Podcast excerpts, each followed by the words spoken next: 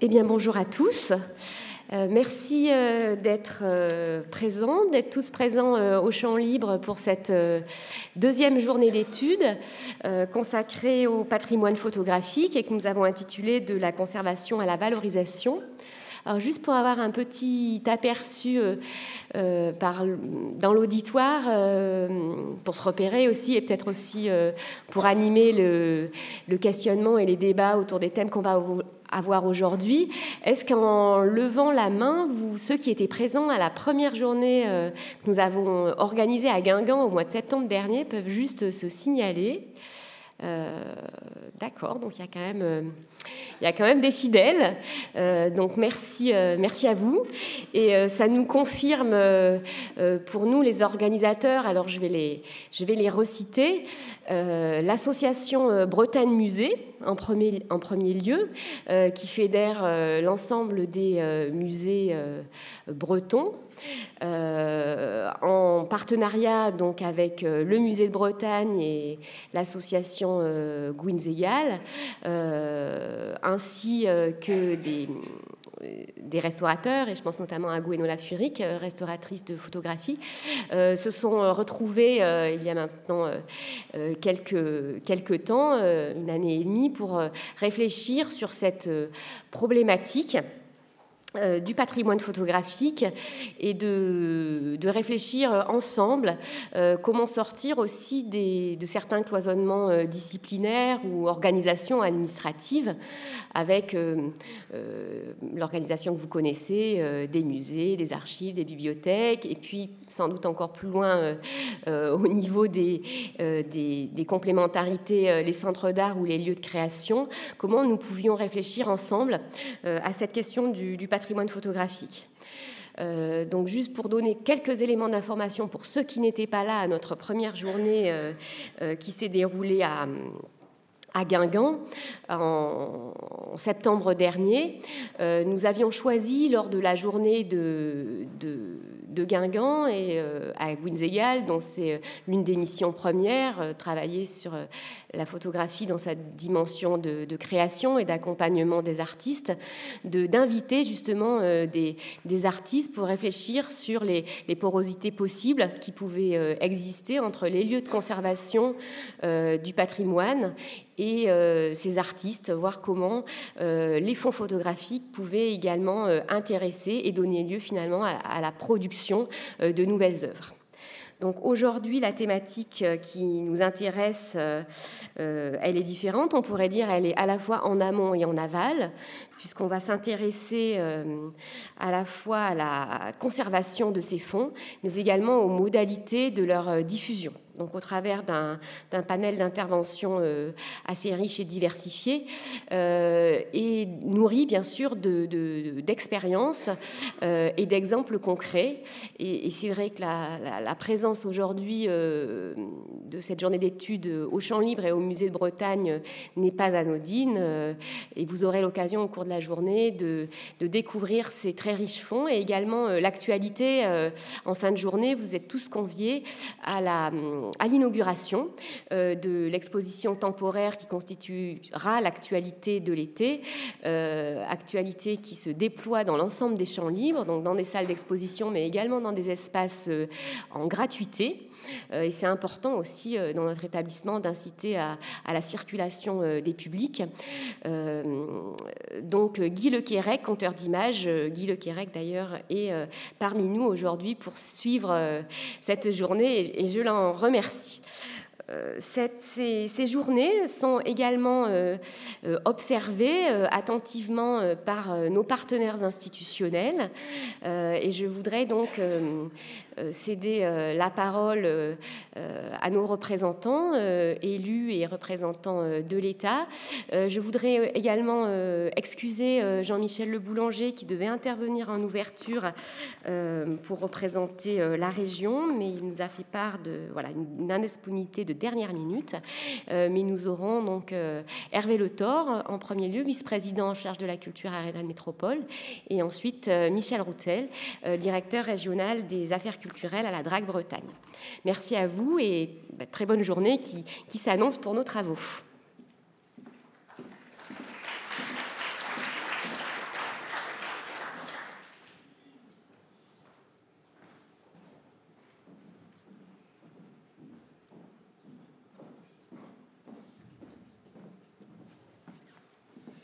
Bien, bonjour à tous.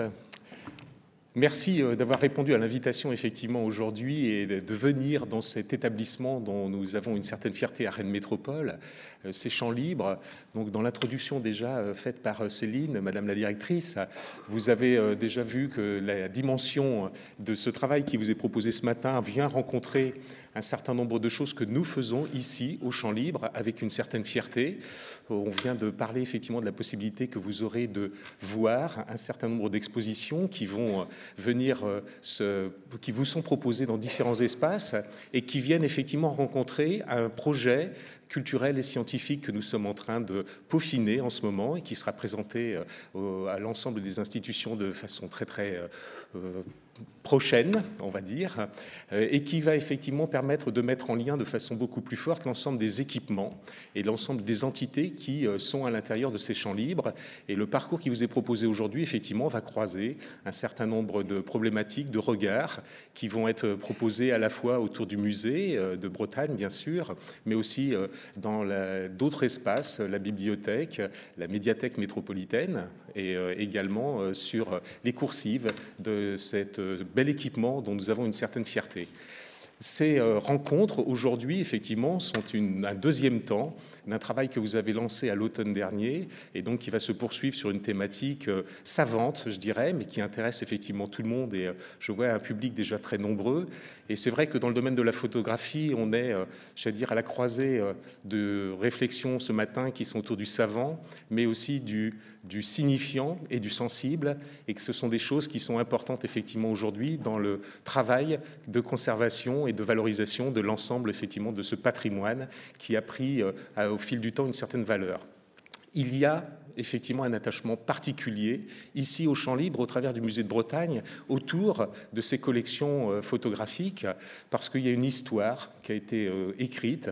Je pense à Jean-Yves Veillard, qui a, depuis près de 40 ans, effectivement, lancé effectivement ce travail de collecte.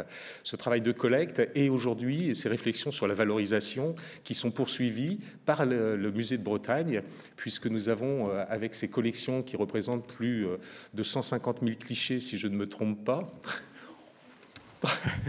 Je vois le geste euh, euh, qui euh, amène effectivement quelque chose qui est beaucoup plus vague, mais certainement très supérieur hein, de, de qu'il faut aujourd'hui effectivement être capable de conserver, c'est l'objet du travail effectivement de vos réflexions aujourd'hui, mais aussi de valoriser. Et on a une très très bel exemple aujourd'hui de valorisation avec le travail qui a été proposé aux étudiants de Magémie et ce partenariat, je dirais presque compagnonnage qu'on a aujourd'hui entre l'université et le musée des champs libres autour de la valorisation justement de ces fonds.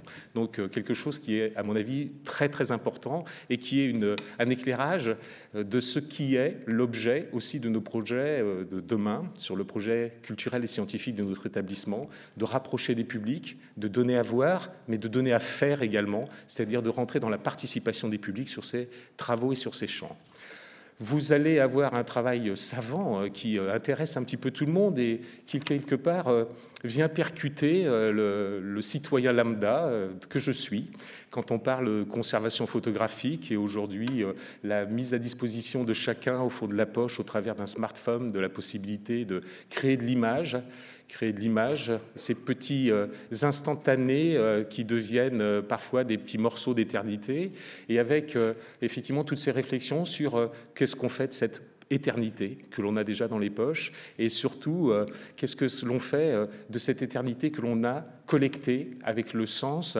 avec un regard qui peut être ethno, ethnologique parfois, mais aussi sociologique. C'est le, le fondement d'ailleurs de notre musée, musée de société mais avec euh, tout ce paradoxe permanent euh, de la conservation, du choix, de l'utilisation, de la valorisation, avec, euh, je crois, dans vos travaux de cette journée, la conservation numérique.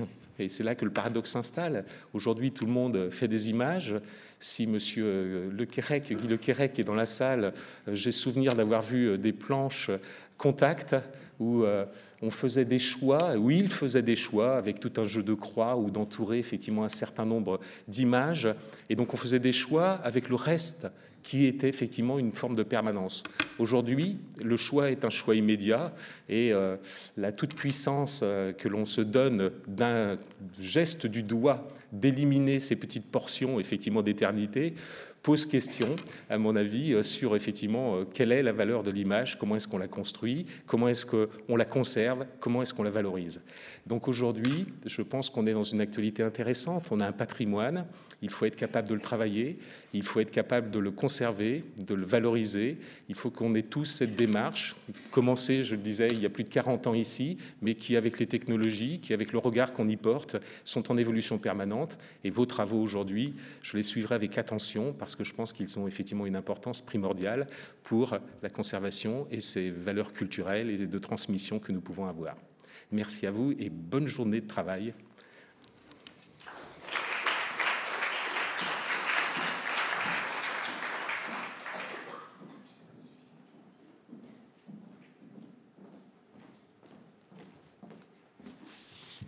Bonjour à, toutes et à tous. Hervé m'avait demandé de le suivre, mais je me suis arrêté en, chemin. Je pensais que c'était très bien comme ça aussi. Euh, je, suis ravi d'être avec vous, de pouvoir euh, dire quelques mots en ouverture euh, de, ces travaux. Vous le savez, la, question de la photographie est une question qui nous, qui nous préoccupe beaucoup au, ministère de la Culture. La preuve, vous le savez, la, ministre a désigné il n'y a pas très longtemps une, chargée de mission qui est spécialement sur cette question de la photographie, Marion Isler, qui a d'ailleurs pu faire quelques rencontres ici en Bretagne. Elle a rencontré un, certain nombre. Et je trouvais que dans la visite qu'elle a fait, il y a quelque chose qui était tout à fait intéressant. Elle a à la fois rencontré des structures patrimoniales, elle est venue ici au Champ Libre, mais également des structures de création, et je pense bien sûr à, à entre autres, qui est un des coordinateurs de, de, cette journée. Je trouve que ce lien est intéressant parce qu'effectivement, la photographie pose vraiment la question du lien entre patrimoine et création, et j'y reviendrai dans, dans, quelques instants. On est vraiment bien au croisement de ces deux enjeux euh, fondamentaux. Euh, effectivement, cette journée est la suite d'une journée de, travail que vous avez pu, pu mener euh, récemment à, Guingamp, et j'ai constaté qu'il y avait euh, près de la moitié de la salle qui avait suivi, donc ce qui prouve bien l'intérêt. Puis anecdotiquement, ceux qui étaient à Guingamp auront le droit à un double dessert, hein, puisque c'est euh, au moins qui, se, mérite là. Euh, dessert offert par, Guingo, par euh, hein, j'ai cru comprendre, hein, c'était ça. C'était ça l'objectif. Bon, au-delà de, la plaisanterie, c'est vrai que à Guingamp a été traité la question de la constitution des fonds.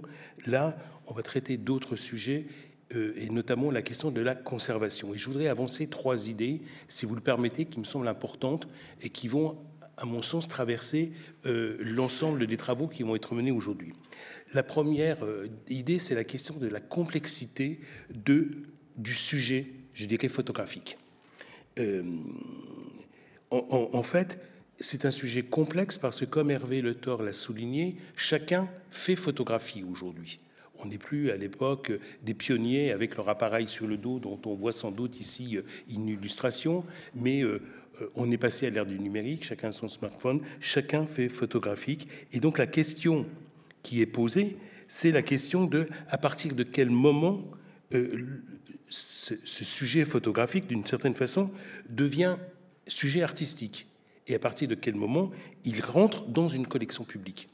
Parce que je rappelle, mais c'est pas vous que je le rappellerai, qu'à partir du moment où un objet rentre dans une collection publique, il est inaliénable et il devient quelque, quelque part un trésor qui nous appartient à tous, une espèce de trésor national d'une certaine façon.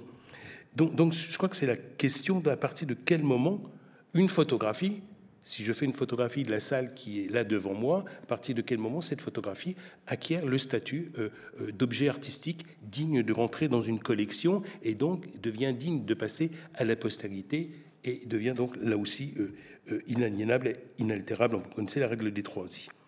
Euh, donc à partir de quel moment cette photographie acquiert le statut d'œuvre?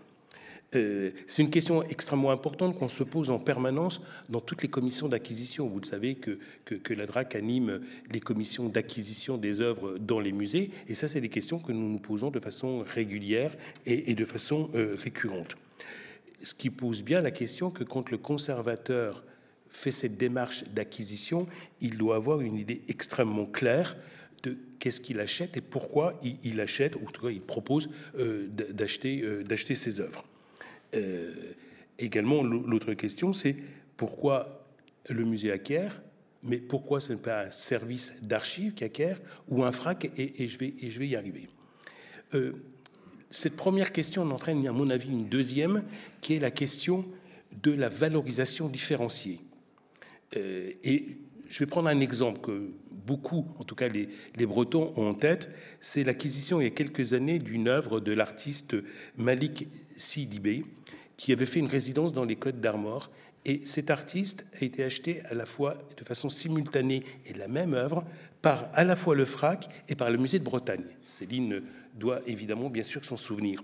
Mais ce qui était intéressant, c'est que les motivations des uns et des autres n'étaient finalement pas fondamentalement les, mêmes. Le FRAC achetait l'œuvre parce qu'il s'agissait d'une œuvre artistique.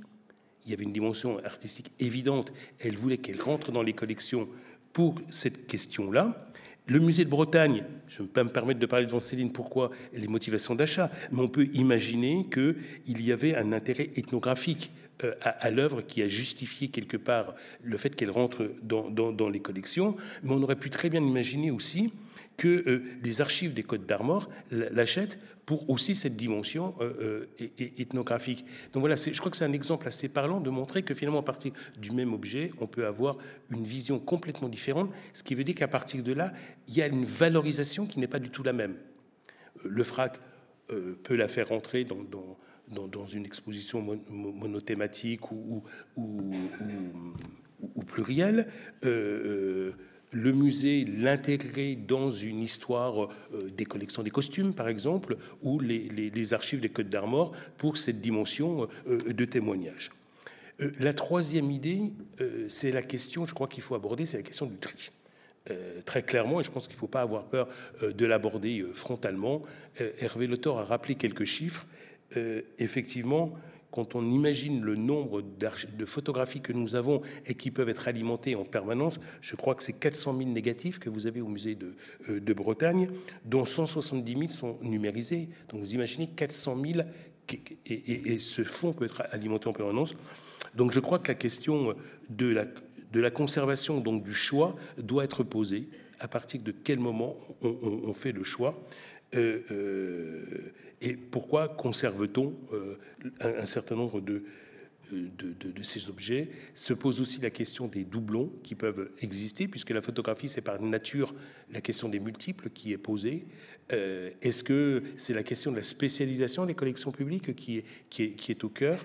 Donc voilà, je crois qu'il faut qu'on aborde aussi ce sujet-là. Donc voilà, si vous me permettez, ces trois axes, je crois, un sujet complexe, une valorisation différenciée et une nécessité de tri en quelque sorte peut-être les trois questions que, qui sont euh, les, miennes et celles de, la DRAC aujourd'hui, et nous attendons pas forcément des réponses, mais peut-être des pistes de réflexion. Et je m'associe au vœu qu'a formé euh, euh, Hervé Lothor de, travaux tout à fait fructueux et que nous attendons avec beaucoup d'impatience. Voilà, merci beaucoup et bonne journée.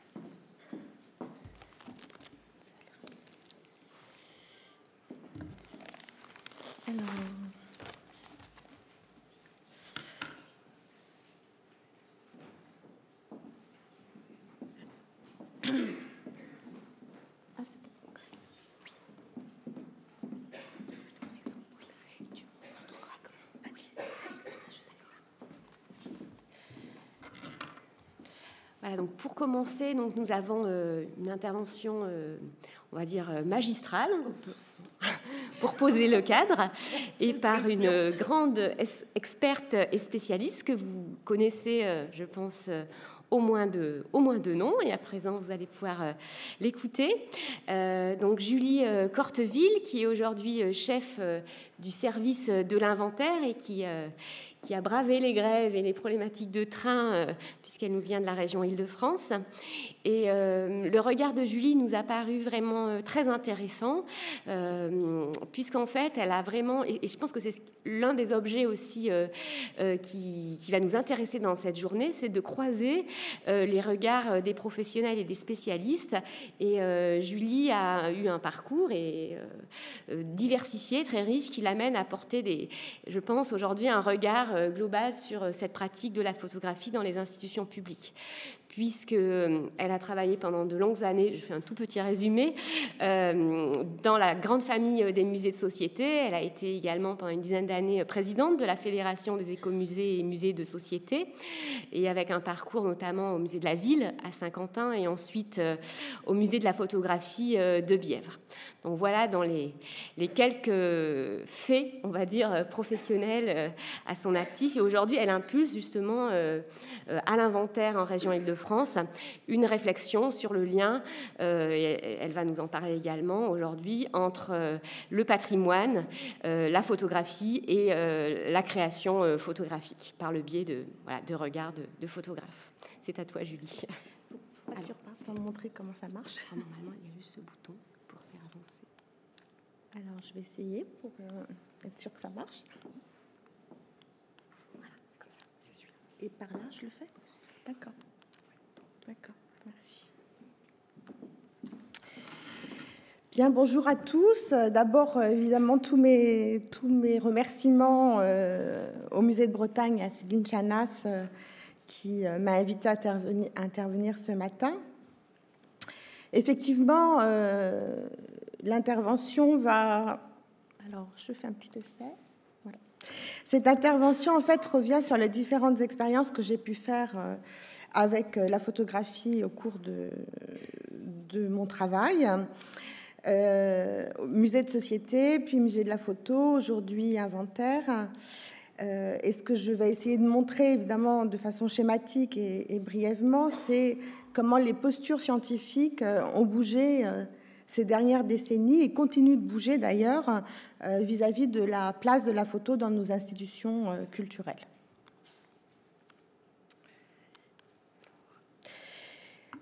Alors, je reviens sur euh, les origines de la photographie rapidement.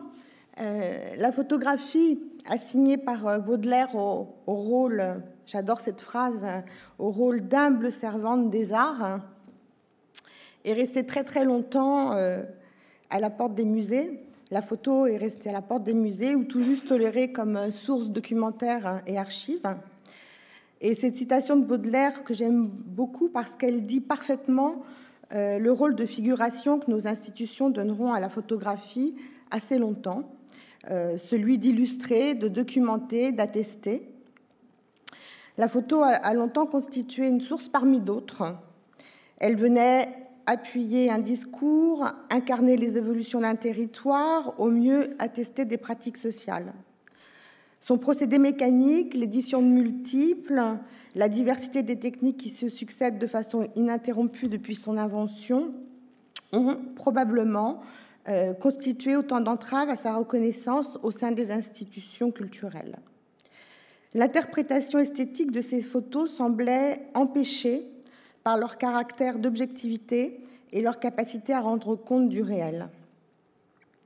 Longtemps, ces deux qualités attribuées au médium, rendre compte du réel, depuis son invention, semblait euh, incompatible avec la notion d'interprétation, donc de création. Comment la photo aurait-elle pu faire collection, dépourvue de la matérialité de l'objet si cher au musée et de la non moins unicité de l'œuvre tout aussi chère au musée?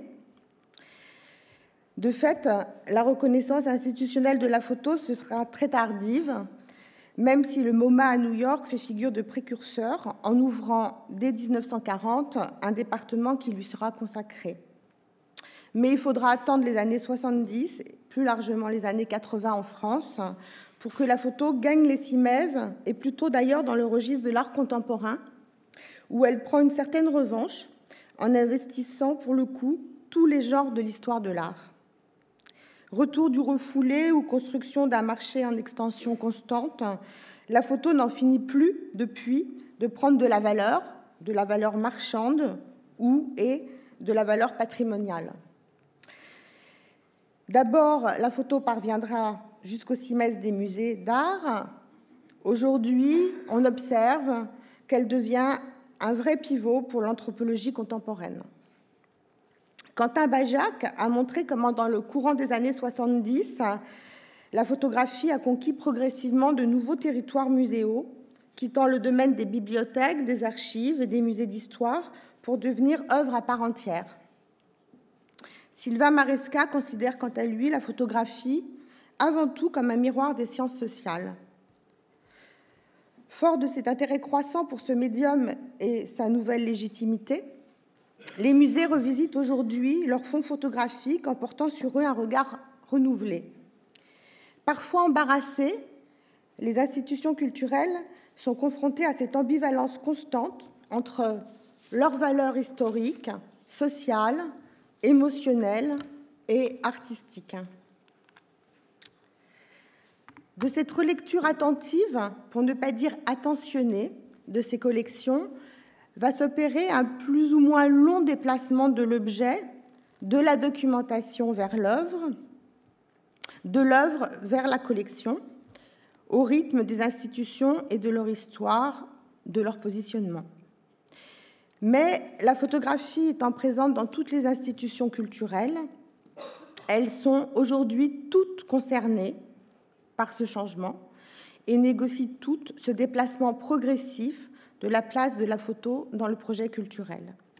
Ce glissement d'un registre à un autre est en cours. On l'observe, on peut l'observer à peu près partout. Les musées de beaux-arts qui ne sont pas au centre de mon intervention euh, ne sont pas en reste. Ils commencent également à revisiter ce qui tenait lieu jusqu'à présent de documentation des œuvres et des expositions, en s'interrogeant sur le statut de ces photographies originales qui pourraient bien, à leur tour, faire œuvre sur l'œuvre et rejoindre les collections. Je pense notamment à un travail en cours au Musée d'Art moderne ou au Petit Palais. Pour Christian Cogel, l'enjeu ne tient d'ailleurs plus aujourd'hui à la légitimité de la photo acquise ces 20 dernières années, mais porte davantage sur l'histoire du regard modifié par l'intervention de la photographie. Histoire qu'il reste à écrire, en grande partie, et il semblerait bien que cette mission incombe en partie à nos musées. C'est aussi ce que Michel Frisot, dans son ouvrage Toute photographie fait énigme, nomme l'anthropologie du regard. Ce nouvel axe oriente aujourd'hui la façon salutaire dont nos institutions ont tendance à re-questionner leur collection, mesurer l'écart signifiant entre leur contexte de production et la lecture contemporaine que l'on peut en faire d'un côté, mais aussi revisiter, mettre en comparaison, en contradiction et parfois en abîme, cette production du passé avec des regards contemporains de plasticiens, de photographes, d'écrivains. C'est dans ce sens que des musées consacrés à la photographie, comme le Musée français de la photo ou le Musée Albert Kahn, ont réorienté leurs projets scientifiques et culturels, sur lesquels nous reviendrons, car ces deux exemples me semblent euh, éclairants pour comprendre les évolutions en cours et les changements de registre. Nous verrons donc euh, dans une première partie, à travers le Musée de Bretagne et l'Inventaire général du patrimoine, comment des fonds perçus essentiellement au départ pour leur valeur documentaire peuvent être revisités sous l'angle de leur écriture photographique et de leur valeur artistique. Et à l'inverse, nous verrons à travers les deux projets scientifiques et culturels de musées de photos comment des collections qui ont été euh, acquises au départ sous un angle plutôt artistique euh, basculent en fait euh, aujourd'hui dans une anthropologie du regard pour privilégier le contexte et les modes de production de ces images.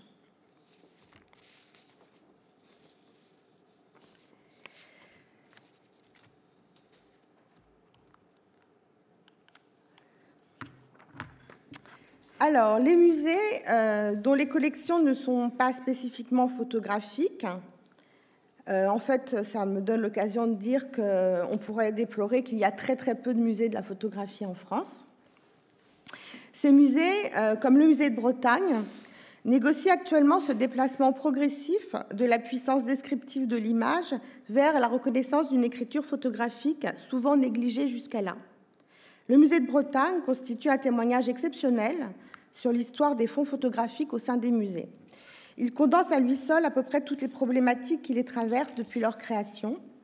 Et comme le souligne Laurence Prodhomme dans l'introduction du remarquable ouvrage Reflet de Bretagne, les collections photographiques du musée de Bretagne, la photographie au musée a eu et conserve un statut particulier. Œuvre d'art, elle y trouve une place légitime. Témoignage ethnographique, elle oscille soudain entre collection et documentation. Et elle précise que la plupart de ces photos a longtemps été considérées comme outil de travail et de documentation. C'est à l'arrivée du nouveau conservateur, Jean-Yves Veillard, dans les années 60, qu'une impulsion déterminante sera donnée à la place de la photo au sein du musée, en en faisant un véritable axe d'acquisition et en lui conférant une place au même titre que les autres collections.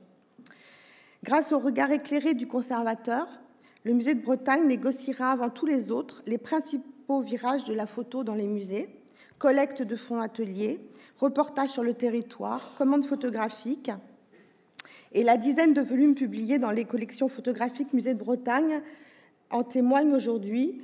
Et à ce titre, il faut vraiment saluer cette initiative. Euh, on peut citer euh, bah, notamment euh, Anne-Catherine, une photographe en pays de Redon. Autre exemple qui va dans le même sens au musée de Marquez, au musée de la Grande Lande, avec l'exposition et la publication de Félix Arnaudin, le guetteur mélancolique. Et je cite le catalogue au-delà de son œuvre ethnographique, désormais reconnue, cet ouvrage atteste d'une véritable œuvre photographique couvrant plus d'un demi-siècle. Donc on voit bien que des fonds conservés euh, initialement pour leur puissance documentaire, euh, ces fonds sont aujourd'hui plébiscités pour la qualité de leur écriture photographique et la notion d'œuvre apparaît régulièrement dans les catalogues, ce qui est vraiment tout à fait nouveau. Et de ce point de vue, d'ailleurs, je voudrais euh, évidemment saluer les initiatives de musées de société euh, qui ont souvent et avant les autres donné une place privilégiée à la photo, notamment pour son caractère mémoriel, mais qui, dans, sa, dans, leur culture de musée de société, ont, avant que ça ne se diffuse dans la plupart des musées, passé des commandes euh, assez ambitieuse à des photographes, à des auteurs, pour apporter un, regard critique et stimulant, faire un pas de côté.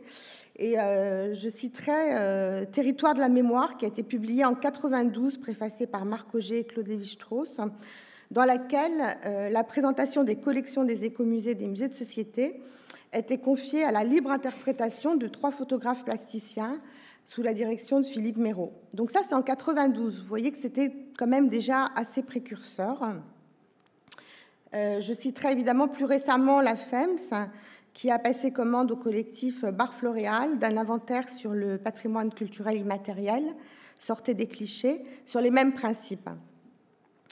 Ces deux opérations montrent que si le statut des que si des images peut être incertain dans les collections, euh, à l'inverse, euh, la photo a toujours fait autorité pour consigner et valoriser les collections, défricher des nouveaux patrimoines en œuvrant à leur connaissance et à leur reconnaissance.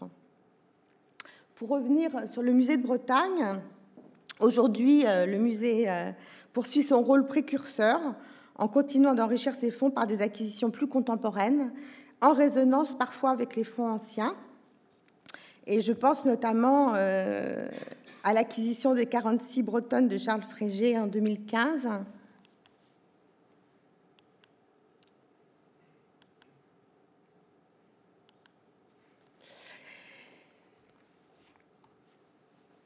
Qui, euh, qui, sont tout à fait caractéristiques de cette démarche transversale. Ce qui est intéressant, c'est que on observe qu'auparavant, chaque famille de musées était assignée à une typologie d'acquisition. Reportage ethnographique pour les musées de société, acquisition d'art contemporain pour les musées de beaux-arts. Et aujourd'hui, ces frontières s'estompent progressivement et l'on découvre le dialogue fructueux entre ces différentes collections dont les registres, loin de s'opposer, se renforcent mutuellement. On peut d'ailleurs euh, faire l'hypothèse, à vérifier, que la photographie, grâce à ses statuts multiples et à leur porosité, a permis et facilite euh, cette ouverture et cette transversalité que les musées ont tant de mal à négocier, tant de difficultés à mettre en œuvre. Alors j'en viens à mon travail actuel, à l'inventaire euh, d'Île-de-France. Euh, venant du Musée français de la photographie, lorsque j'ai pris mes, fonctions à, l'inventaire régional d'Île-de-France, j'ai été euh, immédiatement interpellée par le fonds photographique de 160 000 images produites euh, au fil des études topographiques, suivant une commande qu'on pourrait presque qualifier de perpétuelle. L'inventaire, c'est la commande perpétuelle. En prenant mes fonctions, je comprends qu'ici encore, la photographie a surtout été employée pour sa qualité descriptive des édifices recensés et étudiés par les conservateurs, et que là encore, elle avait été longtemps considérée comme l'humble servante du patrimoine. Le début des cartes blanches confiées aux photographes par ma prédécesseur Arlette Duc inaugurait un timide début euh, d'émancipation les photographes pouvaient ainsi ponctuellement déroger au fameux livret normatif de prescription pour les prises de vue de l'inventaire, édité en 69, dont le but était de produire une image totalement objective, prise systématiquement à hauteur de l'œil pour limiter toute interprétation en recherchant une lumière neutre. En fait, on s'aperçoit euh, que ces préceptes n'ont jamais été euh, totalement respectés.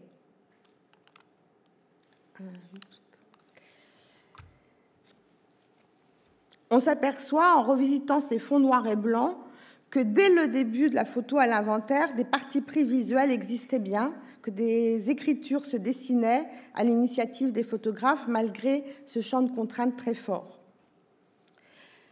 Il est intéressant d'observer que l'image existe par elle-même, ce qui n'est pas exactement le cas d'une fiche d'inventaire qui est quand même un peu orpheline sans l'image qui l'accompagne.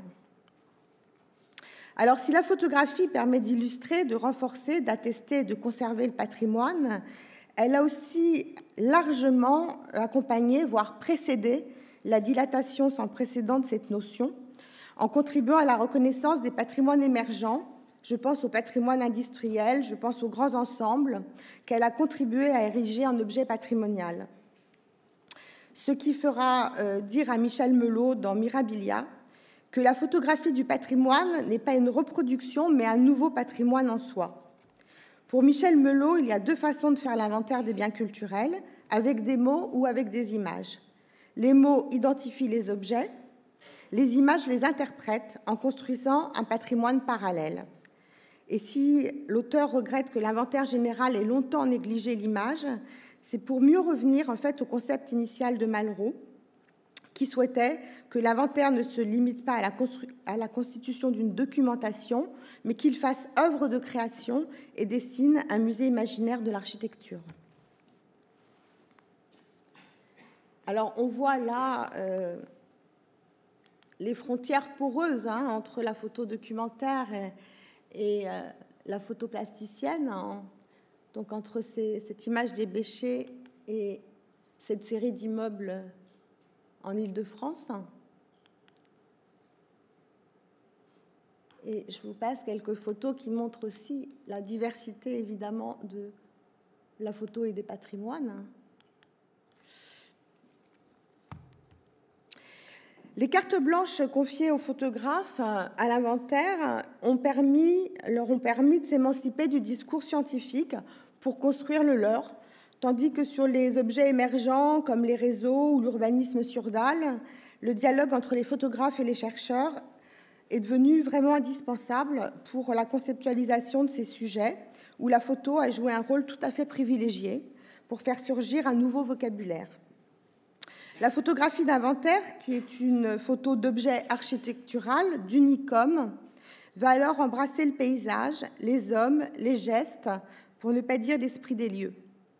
La fabrique du regard est à l'œuvre et permet à l'inventaire de faire un pas de côté très utile pour aborder les nouvelles problématiques du territoire, induisant un changement épistémologique radical et fructueux. Cette photographie d'essence documentaire, on l'a vu, hein, est proche d'un travail comme Les Béchés ou l'école de Düsseldorf, vient une fois de plus effectivement nous rappeler ces frontières poreuses. Sur les 5 millions de photos produites par les inventaires en France, 5 millions, quelques-unes sont entrées en collection dans des musées prestigieux, euh, comme le Centre Pompidou, par exemple.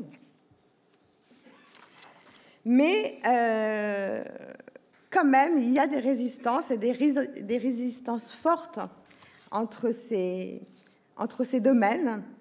Et par exemple, euh, dans la récente exposition qui s'est tenue à la Bibliothèque nationale, Paysage français, une aventure photographique 1984-2017, euh, qui retraçait l'image de la datar et euh, ses héritages, une seule photo des inventaires en France était présentée, une photo de, grands ensembles. Voilà, donc dans ce corpus d'exposition euh, sur, sur la documentation, sur 1000 photos présentées, une seule provenait des inventaires. Et si le corpus de la célèbre Datar, qui était l'objet de cette exposition, a durablement acquis un statut d'œuvre et a fait date, euh, on est obligé quand même de reconnaître que euh, les fonds des inventaires se, heurtent encore aujourd'hui à une vision laborieuse euh, de l'illustration contrainte. Et c'est dans l'objectif d'enclencher un changement de regard sur ces photos que nous avons décidé de créer une collection réinventaire en 2017 euh, qui a justement euh, pour fil rouge euh, l'interrogation, le questionnement sur en quoi la photo a permis de changer le regard sur le, patrimoine. Alors, je vous passe quelques photos. Donc là, on est sur ces fameuses cartes blanches, donc où les photographes de l'inventaire peuvent construire leur propre projet, toujours en lien avec le patrimoine. Donc là, c'est toute une réflexion sur les zones urbaines dont tout le vocabulaire reste à élaborer, ce n'est pas le vocabulaire de l'inventaire. Euh, voilà, un autre travail de Philippe Hérault sur cette question, sur cet enjeu du urbain si prégnant en Ile-de-France. Les gestes du travail. Donc les hommes apparaissent progressivement avec le patrimoine immatériel, mais ça a été un long chemin. Autre carte blanche de Stéphane Asseline, euh, à la suite d'un inventaire topographique d'une commune de banlieue. Euh, le travail d'inventaire a été prolongé par euh, un travail sur les habitants de portraits photographiques. C'est une commune, Villeneuve-Saint-Georges, où il y a un nombre invraisemblable de nationalités. Et au-delà de, l'analyse du bâti, les, photographes ont souhaité aller plus loin et faire un travail sur les, sur les habitants. Et voilà la collection réinventaire que nous avons créée l'année dernière euh, pour euh, justement euh, redonner toute son importance à la photo, à l'inventaire.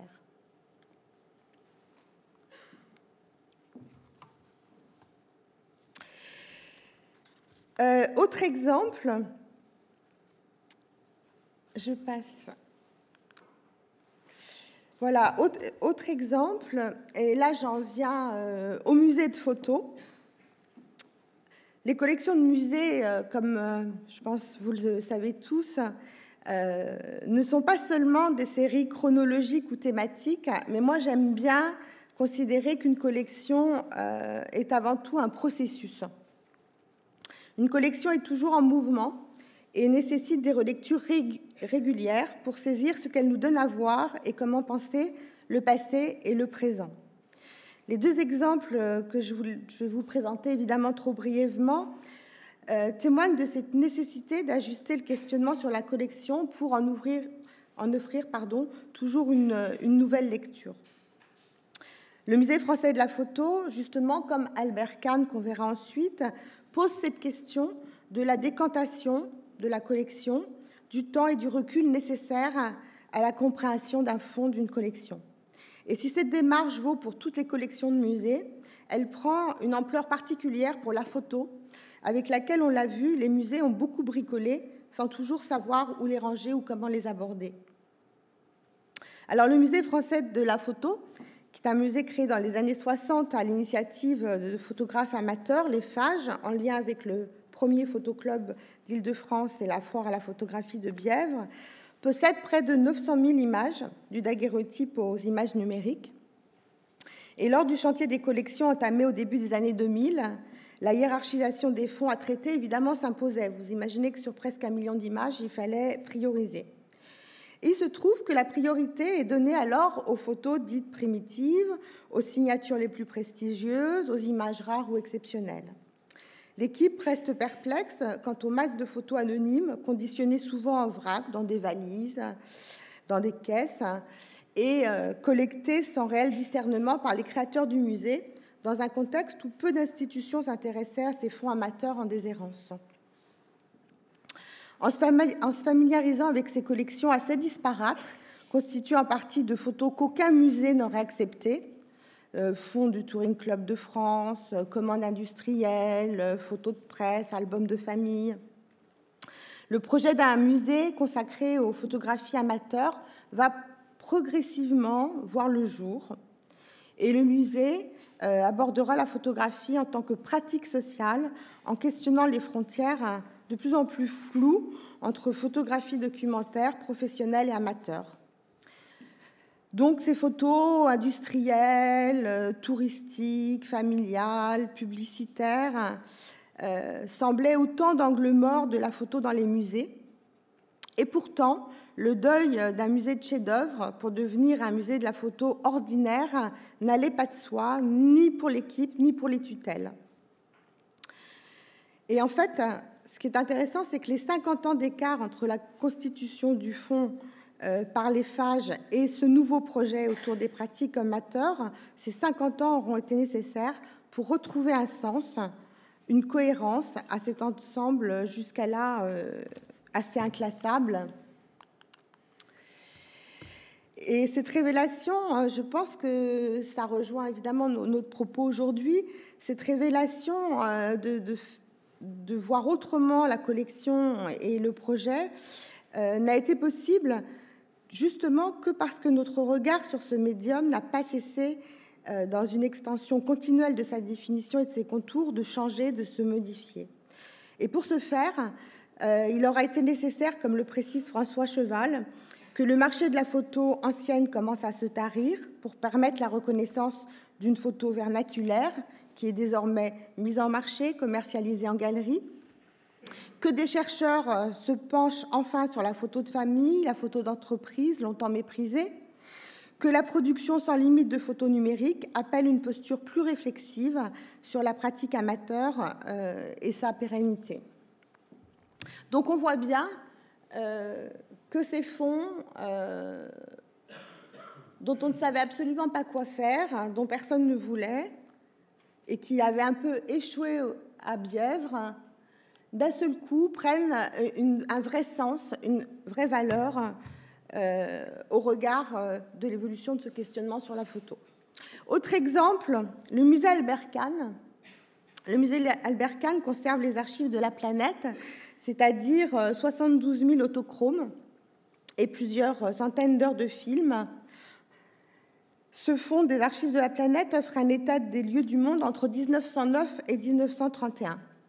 Albert Kahn voulait témoigner d'un monde qui change en constituant une mémoire visuelle à la disposition des générations futures. Les matériaux collectés ne sont pas neutres pour autant et reflètent des points de vue engagés et datés sur cette société en plein essor, en plein colonialisme. Alors le renouvellement du projet, avec l'arrivée de Valérie Pécresse, de Perlès, pardon, on sait pour qui je travaille, le renouvellement du projet, donc avec un nouveau bâtiment et une nouvelle conservatrice, euh, va être l'occasion de rebattre les cartes en portant justement un autre regard aussi sur cette collection. Le fonds précédemment géré comme une banque d'images était très sollicité et traitait de nombreuses demandes plutôt à vocation illustrative. L'organisation de la base de données d'Albert Kahn privilégiait en fait avant tout le mode d'interrogation des usagers au détriment de son caractère historique et scientifique.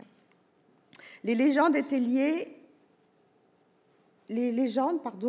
étaient euh, progressivement euh, lissées, les termes de race, boche, nègre effacés progressivement parce que jugés incompatibles avec le projet humaniste d'Albert Kahn. Les expositions monographiques misaient sur l'esthétique des autochromes en dessinant une collection plutôt euh, homogène, plaisante, exotique. Le nouveau projet scientifique euh, et culturel va s'attacher au contraire au contexte de production idéologique de ces photos dans une démarche résolument historiographique, mettant en exergue certaines aspérités ou contradictions du projet humaniste. Il revient également à la matérialité de la photo, qui s'était progressivement estompée derrière des images sans cesse reproduites euh, et dont les facsimilés est exposés. Les légendes, réécrites dans la logique d'une banque d'images pour faciliter les recherches en les rendant plus immédiatement explicites, ont donc, dans le nouveau projet, tout été reprises pendant le chantier des collections. Et euh, par exemple, euh, l'autochrome légendé en 1918 Turquie, Mont Athos, Stavonikita, vieux moine mendiant, devient le monastère de Stravonikita, Grèce. Donc, avec une perte d'informations euh, historiques importante. Et en favorisant une lecture plus, contemporaine de l'image, en fait, la démarche renforçait la dimension plus illustrative de la photo, justement au détriment de la prise en compte du contexte intellectuel et politique d'origine et de ses techniques de fabrication. Donc on a cette fameuse image que j'évoque pour parler voilà, de euh, cette déperdition au fur et à mesure du traitement du fond, euh, du contexte de prélèvement et de, de l'état d'esprit des opérateurs lorsqu'ils ont fait ces images.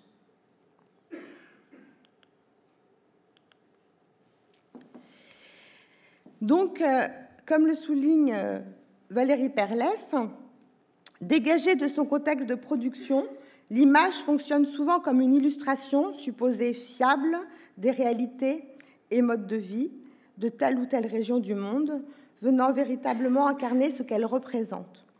Cette réalité devenue intemporelle ou suspendue dans le temps peut contribuer à revitaliser un discours sur les origines venant fortifier parfois la fabrication des identités ou d'une identité collective, mais au détriment du message d'origine.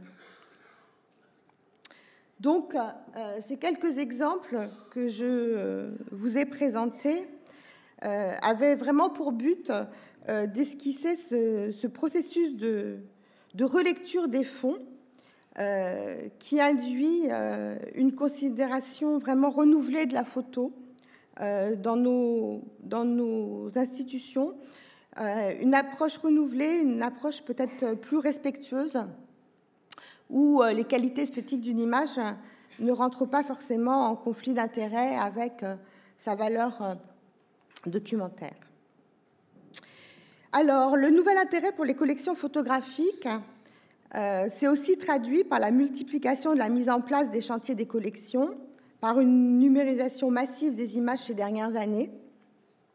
Les techniques très spécifiques de restauration euh, des photos se sont développées avec la formation par l'INP de restaurateurs spécialisés. Je pense aussi à l'atelier parisien de restauration créé et dirigé par Anne Cartier-Bresson.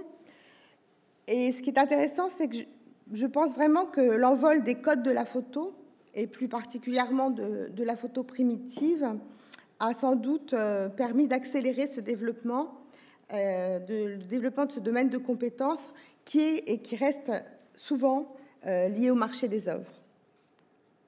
Les dispositifs muséographiques liés à la photo illustrent également le changement de statut dont elle fait l'objet. Les expositions photographiques se multiplient dans les musées, mais pas seulement dans les musées, dans les archives, les bibliothèques, elle bénéficie d'une fréquentation généralement élevée au regard de la programmation générale de ces lieux.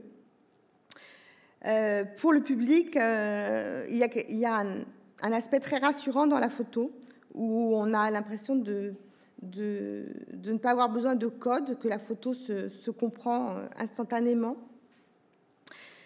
Les parties pris muséographiques de ces expositions empruntent beaucoup à l'art contemporain avec le principe du white cube. Les formats souvent augmentent, se rapprochant de celui des toiles et des tableaux. Dans les musées de société, des tentatives plus audacieuses de mise en scène de la photographie euh, interpellent et ne font d'ailleurs pas toujours consensus, notamment auprès des photographes qui peuvent considérer que, leur photographie se suffit à elle-même. Et euh, cette question, euh, je la trouve vraiment intéressante et à creuser, parce que je pense que la muséographie des, fonds photos, des collections photos, est loin d'être anodine, car euh, elle pose à, nouveau la question du statut de la photo et de sa matérialité, œuvre, objet de collection, image. Et j'aimerais d'ailleurs à ce propos citer un, exemple que je trouve tout à fait emblématique euh, d'une exposition et d'un catalogue. Euh, l'exposition avait lieu à la Maison Rouge. Euh, il s'agit du travail de Mathieu Pernaud et de Philippe Artière, L'asile des photographies, que je dois. Je passe plus vite sur. Voilà. C'est pour moi un travail exemplaire par rapport au questionnement euh, de, ce changement de statut et des frontières entre, euh, entre les catégories de photos, parce que dans, ce travail étaient regroupés euh, dans un même espace, que ce soit l'ouvrage ou l'exposition, les photos d'archives d'un asile, les photos plasticiennes prises dans le même asile désaffecté, les portraits médicaux des pensionnaires, les photos amateurs témoignant de la vie quotidienne dans, dans cet asile, les natures mortes des objets trouvés sur les lieux, l'inventaire des lieux, la photo des archives. Et cette approche exhaustive d'un objet historique et social euh, parvenait vraiment à transcender les typologies, les statuts, la nomenclature des images présentées, sans aucune hiérarchie et dans une alchimie parfaite euh, de la documentation, des écritures, euh, ce qui nous laisse espérer effectivement que nous irons de plus en plus vers ce type d'ouverture. En conclusion, je pense que nous sommes loin du temps où les photos échouaient au musée après une errance d'institution en institution. Désormais, les professionnels de musée accordent à la photographie une valeur esthétique, une puissance d'imaginaire, dépassant l'aspect informatique du contenu, informatif pardon, du contenu. Et l'enjeu, je pense que l'enjeu est bien aujourd'hui, euh, mais c'est un sacré enjeu. L'enjeu est bien aujourd'hui euh, d'aborder euh, simultanément le contenu de l'image, son écriture et son contexte. De toute façon, la photographie est et restera ontologiquement ambiguë. Un regard euh, d'aujourd'hui sur ces fonds peut d'ailleurs faire apparaître des signifiés que les photographes n'avaient pas forcément mis en exergue lors de leur prise de vue. Et une relecture contemporaine sélectionnera autre chose, délaissant l'objet central choisi par l'opérateur. D'un statut incertain, la photo est devenue incontournable dans les musées où elle irrigue aujourd'hui euh, de façon transversale pratiquement tous les domaines de l'institution, en surplomb des autres collections, omniprésente sur les sites et les réseaux, plébiscitée par les publics, la photo est dans un processus continu de reconnaissance, de transformation, de médiation et de passeuse de discours. On peut logiquement faire l'hypothèse que toutes les questions soulevées ici de statut, de dénomination, d'ontologie, euh, auront disparu dans un avenir euh, sans doute quand même lointain, car la photo aura trouvé toute sa place, sa juste place au sein de l'institution patrimoniale, tandis que de nouveaux tourments euh, assiègent déjà cette institution. Une image numérique est-elle toujours une photo? Quels critères pour les prélever dans la masse? Comment les conserver? Comment les montrer ou les stabiliser? Et feront-elles finalement collection? Alors que nous n'avons pas encore terminé l'inventaire de toutes celles qui ont enfin la légitimité d'être couchés pour toujours sur l'inventaire. Je vous remercie.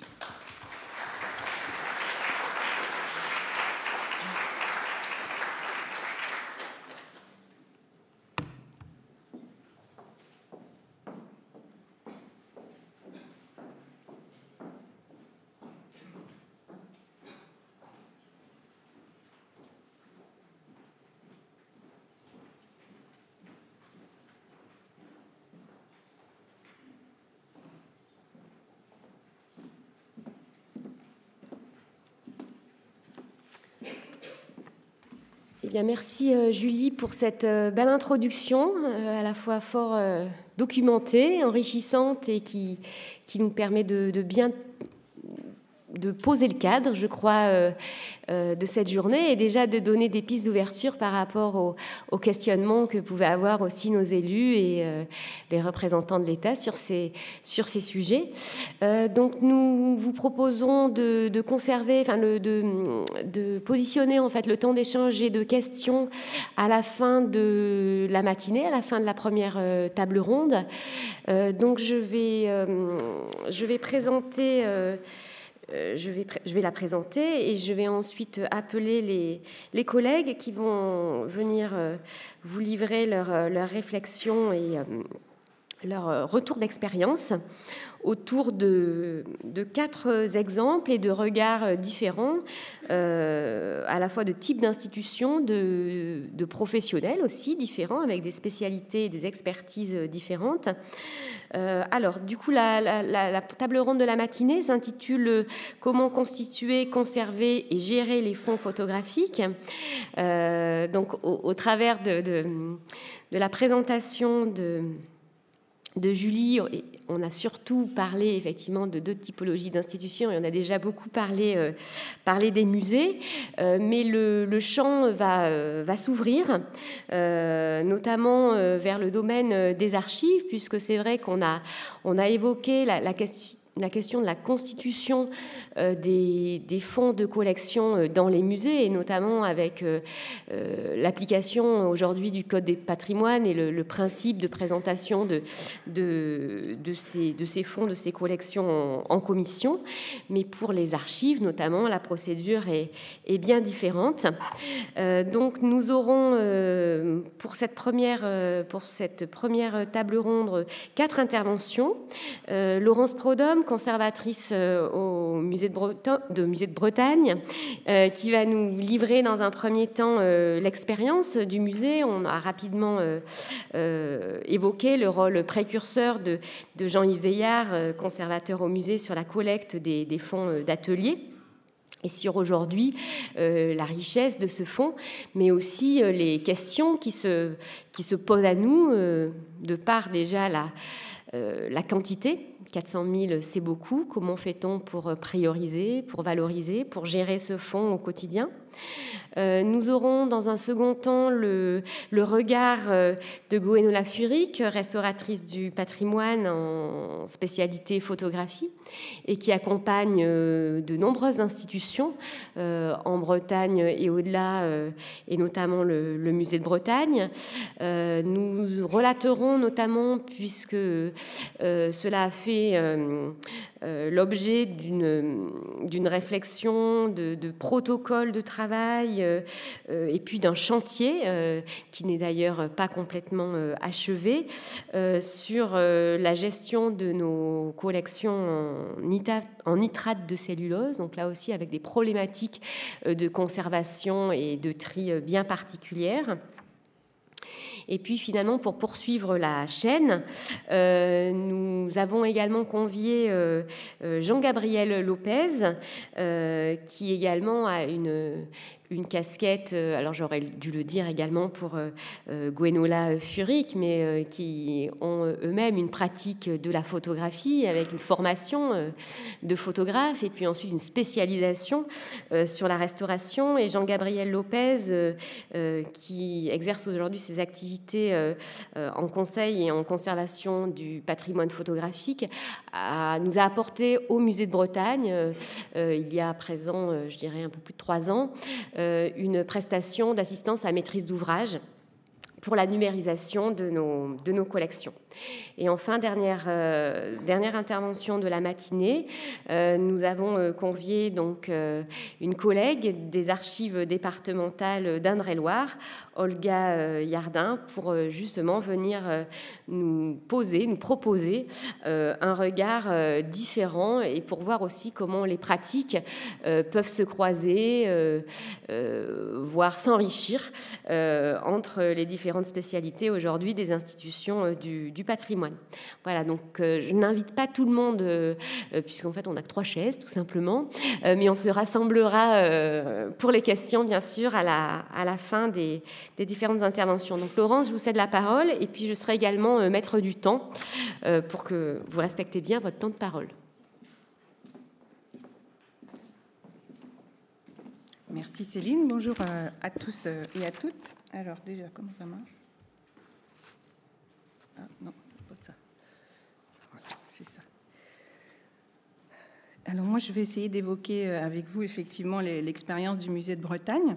On a inauguré en septembre dernier, lors des Journées du patrimoine, le nouveau portail des collections du musée dont nous parlera ma collègue Manon Six cet après-midi donc qui comporte, pour ceux qui ne sont pas encore allés le visiter, je vous invite évidemment à le faire, qui comporte déjà aujourd'hui plus de 170 000 items, dont 25 euh, 000 photographies, et ce n'est pas terminé évidemment comme enrichissement.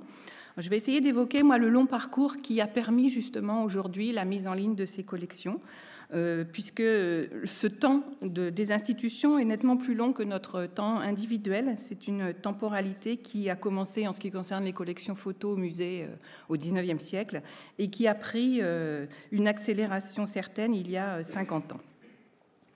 Le fonds du musée, ce qui a constitué donc ce que j'appelle le, terreau en fait des collections du musée, c'est un fonds qu'on peut considérer comme ancien puisque la première image photographique est un daguerréotype qui rentre dans les collections en 1851, sachant que le premier registre d'inventaire date de 1845, donc elle est arrivée relativement tôt euh, dans les, registres d'inventaire. Euh, il y a une quinzaine d'années pendant lesquelles il ne se passe plus aucune acquisition de photographie.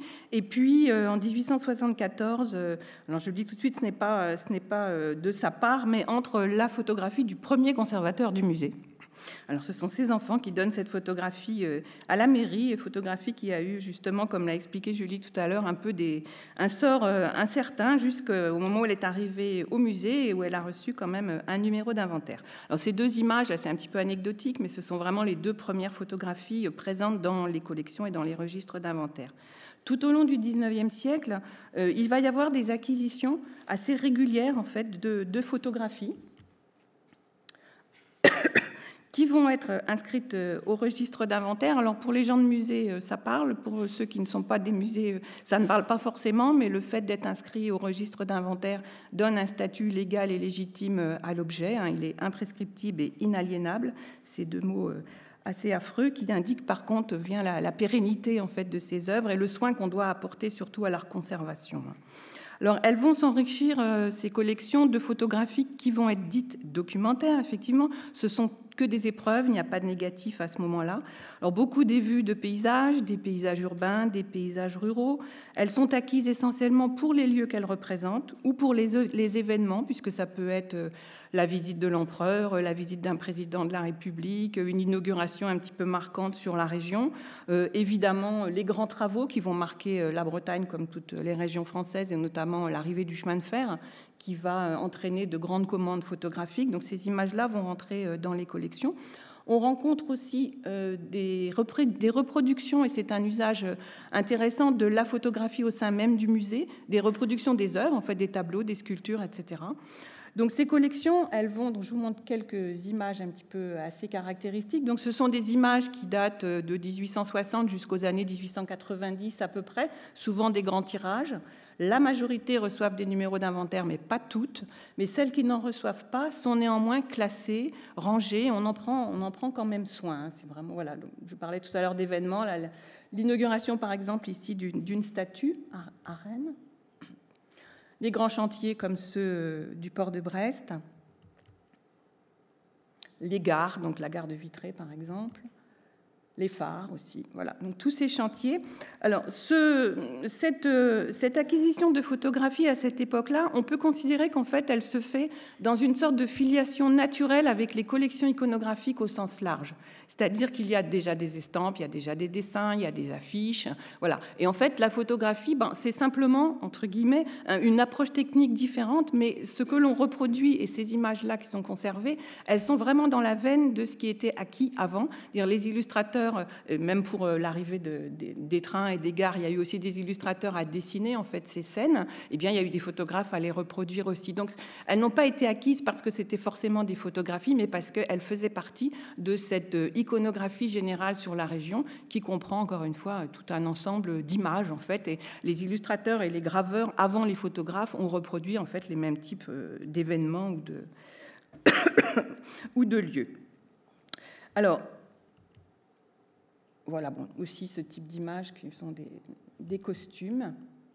Alors après, j'ai appelé ça le grand endormissement, puisque donc euh, on peut considérer que cette acquisition, elle a été vraiment régulière et c'est peut-être quand même une particularité aussi. En tous les cas, c'est réellement la base de ce qui a constitué après les collections photos du 19e siècle jusqu'aux années 30. Et puis après, pouf, un grand arrêt. Alors, euh, est-ce parce que la photo est devenue finalement quelque chose de, banal, d'ordinaire euh, Il n'y a plus d'acquisitions, en tous les cas, qui sont inscrites au registre d'inventaire, il y a peu aussi d'acquisitions photo. Mais après ce grand endormissement, il y a un grand réveil. J'aurais bien aimé que celui qui est réveillé soit dans la salle, mais je ne l'ai pas vu qui sont donc un réveil en fanfare avec l'arrivée donc euh, au musée de Bretagne de Jean-Yves Veillard, qui sera conservateur de 1967 à 2000 et qui va euh, avoir vraiment un regard très très nouveau sur euh, la photographie, qui va théoriser en fait la place de la photographie euh, dans les collections du musée. Il aura une démarche extrêmement novatrice puisque là, il commence cette réflexion à la fin des années 60. Hein. donc on n'est pas du tout dans les années 90 où ça devient finalement assez banal et ordinaire d'accueillir ce type de collection. Il le fait à une période où ça l'est pas du tout et il le fait avec euh, la volonté qu'on lui connaît et parfois une forte opposition euh, par ailleurs. Donc ça devient, comme je disais, un axe vraiment d'acquisition. Il va revendiquer euh, ces acquisitions de collections photos comme vraiment quelque chose d'aussi important que les collections d'archéologie, que les collections numismatiques, que les collections de mobilier. Il ne va pas en fait les différencier des autres euh, types de collections et il va surtout faire une place, alors euh, à l'inverse du musée de la photographie de Bièvre, plutôt à la photographie amateur, lui va faire une place à la photographie professionnelle de studio installée sur euh, toute la région Bretagne, en milieu rural, en milieu urbain. Donc là, au niveau quantité, je vous laisse imaginer effectivement ce que ça peut représenter. Alors, puisqu'il faut bien synthétiser un petit peu la façon dont lui-même a conçu euh, ce développement, j'en ai retenu, moi, trois idées maîtresses. La façon dont il a constitué les fonds, donc voilà. La façon dont il a interrogé la pratique du photographe de studio, donc on ne parle pas de photographe artiste, hein, mais vraiment de photographe artisan, dont c'était le métier, qui parfois d'ailleurs euh, avait deux métiers. On a, nous, dans les collections, un agriculteur photographe, enfin bon, on a un horloger photographe, ce qui était assez fréquent aussi. Et puis le troisième point qui a été très important pour lui, c'était la diffusion. C'est pourquoi je me suis permis d'évoquer le portail, parce que même si évidemment les technologies des années 60 ou 70 ne permettaient absolument pas d'imaginer ce portail actuel, le désir, en tous les cas, de diffuser, c'est vraiment quelque chose qu'il a toujours, toujours défendu. Alors, comment constituer les collections? Comment est-ce qu'il a pratiqué? Euh, cette question, donc je vais, euh, plutôt que de retranscrire ses propos, il a finalement beaucoup écrit en fait sur la place de la photographie dans les musées d'anthropologie, et je vais euh, lire différents extraits de, de ces textes qui sont, qui sont parlants et qui ne demandent pas d'explication. En 1978, par exemple, dans un bulletin euh, numéro 0 du musée de Bretagne, qui aura une vie très courte, puisqu'il n'y aura que quelques exemplaires de ce bulletin, il fait déjà à cette époque-là un bilan des dix années euh, passées en matière d'acquisition. Et il dit, euh, dès 1969, donc je, je permets quand même de souligner la date, parce que c'est vraiment exceptionnel à ce moment-là quand même, les activités du musée de Bretagne vont se multiplier au niveau de la collecte, les centres d'intérêt se diversifier. En 1969, la carte postale et la photographie gagnent leur droit d'entrée au musée. Et 1970 voit l'acquisition de la première grande collection photographique, plus de 18 000 clichés, qui proviennent effectivement du fonds du photographe Henri Laurent Nel, qui était installé à Port-Louis et qui après aura un studio à Rennes. Quelques années plus tard, interrogeant toujours la place de la photographie dans un musée d'anthropologie, il écrit Au musée de Bretagne, la photographie nous a paru être au même titre que les objets, les gravures, les dessins, un bien culturel pleinement signifiant de l'activité humaine, quelle que soit l'approche de cette activité dans son rapport avec le monde historique ou ethnographique. L'accroissement de ce fonds iconographique a été une des lignes naturelles de notre politique de collecte. Alors, à partir des années 1970 et jusqu'en 1996, il va entreprendre de véritables collectes. Alors, ça aussi, c'est peut-être pas un terme qui parle à tout le monde. La collecte, c'est le musée qui va en fait être demandeur, qui ne va pas faire appel ni à des marchands ni à des collectionneurs, mais à un public plus large, qui va mettre en place une démarche pour aller vers les gens et collecter en fait des, fonds, en l'occurrence là des fonds de photographes.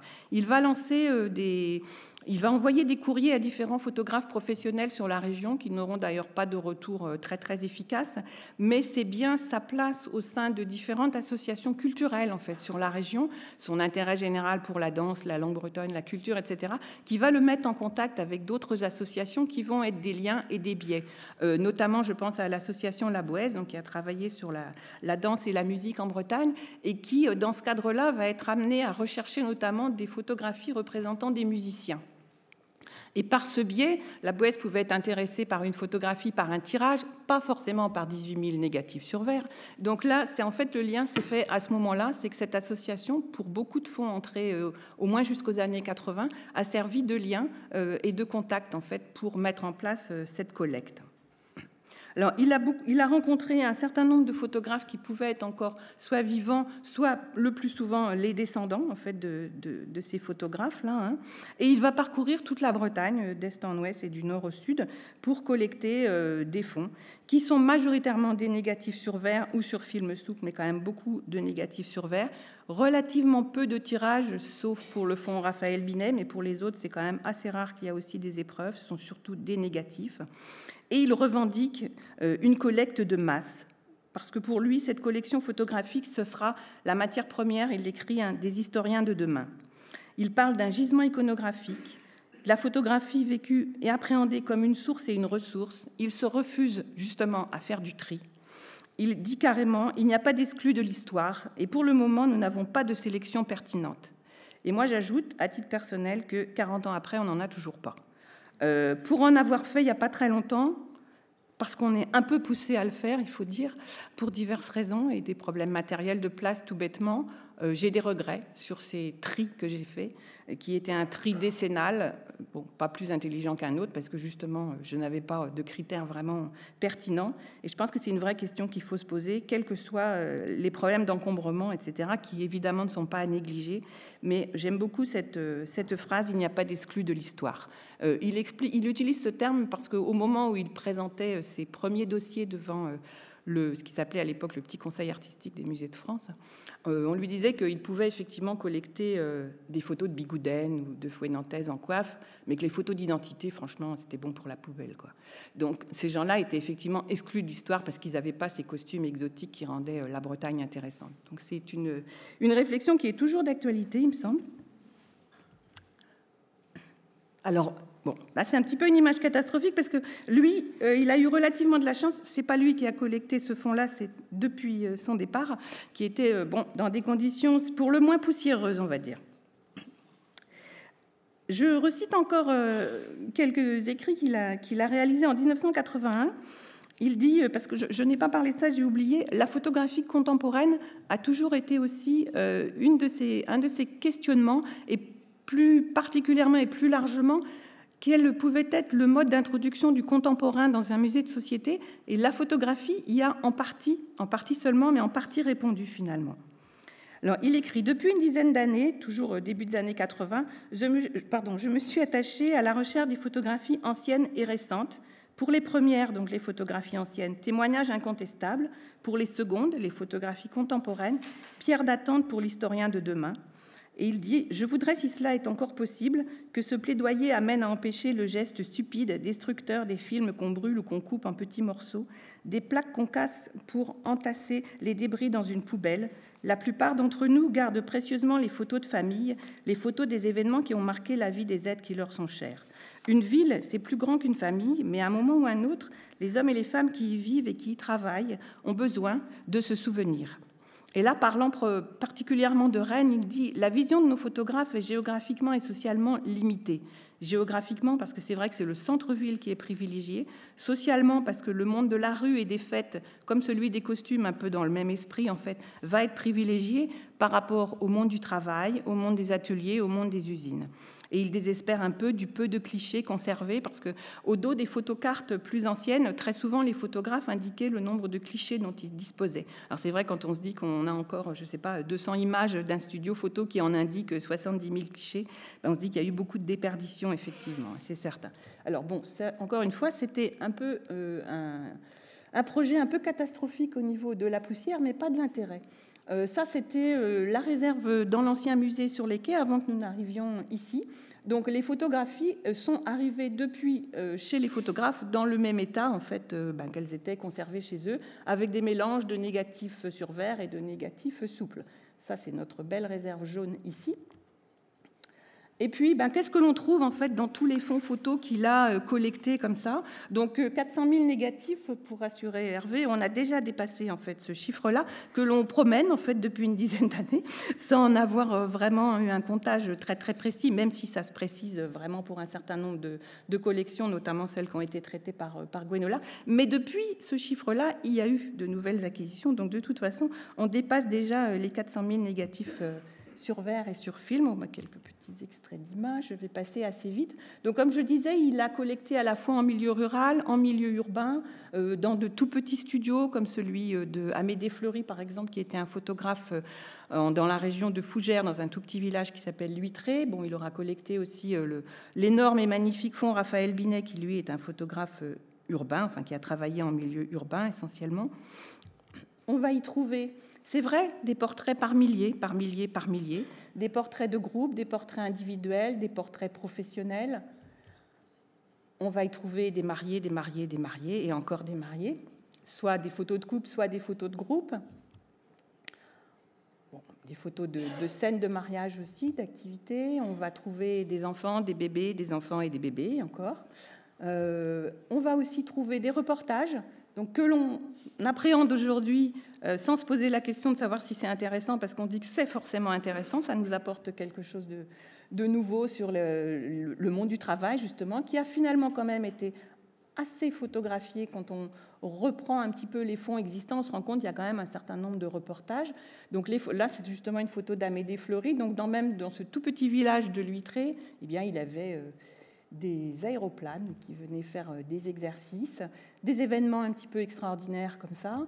Et puis dans les reportages, il y a évidemment tout ce qui est fêtes religieuses, fêtes civiles aussi, fêtes laïques, euh, des événements importants comme euh, les coureurs cyclistes, le quotidien et le travail, qui a été sans doute plus photographié en milieu rural qu'en milieu urbain. Encore une fois, les ateliers, les usines l'ont été moins, mais l'ont été quand même.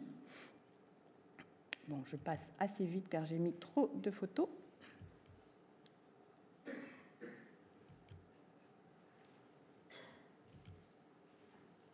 Des paysages aussi, il y en a quand même un certain nombre. Euh, il faut dire que la majorité de ces photographes, là encore une fois, il y a des exceptions comme Raphaël Billet, mais la majorité de ces photographes étaient des autodidactes hein, qui se sont formés euh, sur le tas, euh, de manière parfois totalement hasardeuse. En fait, ils sont arrivés à la photographie bien souvent par le fruit du hasard, ce qui ne veut pas dire qu'après, ils n'ont pas, ils n'ont pas continué à avoir une formation. Ils ont été assez nombreux à s'abonner à des revues professionnelles qui existaient, à suivre des stages, notamment de retouche, par exemple donc ce sont des gens qui se sont formés, mais euh, c'est beaucoup euh, des autodidactes, effectivement.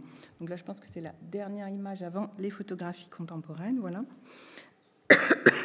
Alors, euh, tout ce qui est photographie de studio, effectivement, ce sont des tonnes, au sens propre comme au sens figuré, hein, car le verre, c'est très lourd, qui sont arrivés dans les réserves et qui ont orienté et qui orientent toujours la politique d'acquisition et le travail des équipes, c'est vraiment quelque chose que je néglige absolument pas, puisque ben, ça pèse effectivement sur les tâches d'inventaire, ça pèse sur les tâches de dépoussiérage, de conditionnement, de suivi euh, de manière très importante. En ce qui concerne les collections contemporaines, donc de photographie, évidemment, les acquisitions que Jean-Yves Veillard a pu faire, pareil, à partir des années 1970, euh, ce sont des tirages, par contre, qu'il a acquis là auprès des photographes, euh, sont choix en matière de photographie contemporaine euh, était qu'il fallait que ces images, entre dans des problématiques générales d'un musée d'histoire et de société et qu'elle puisse évoquer, illustrer, documenter des thèmes qui auront été présentés à travers des expositions et qui potentiellement pourraient l'être.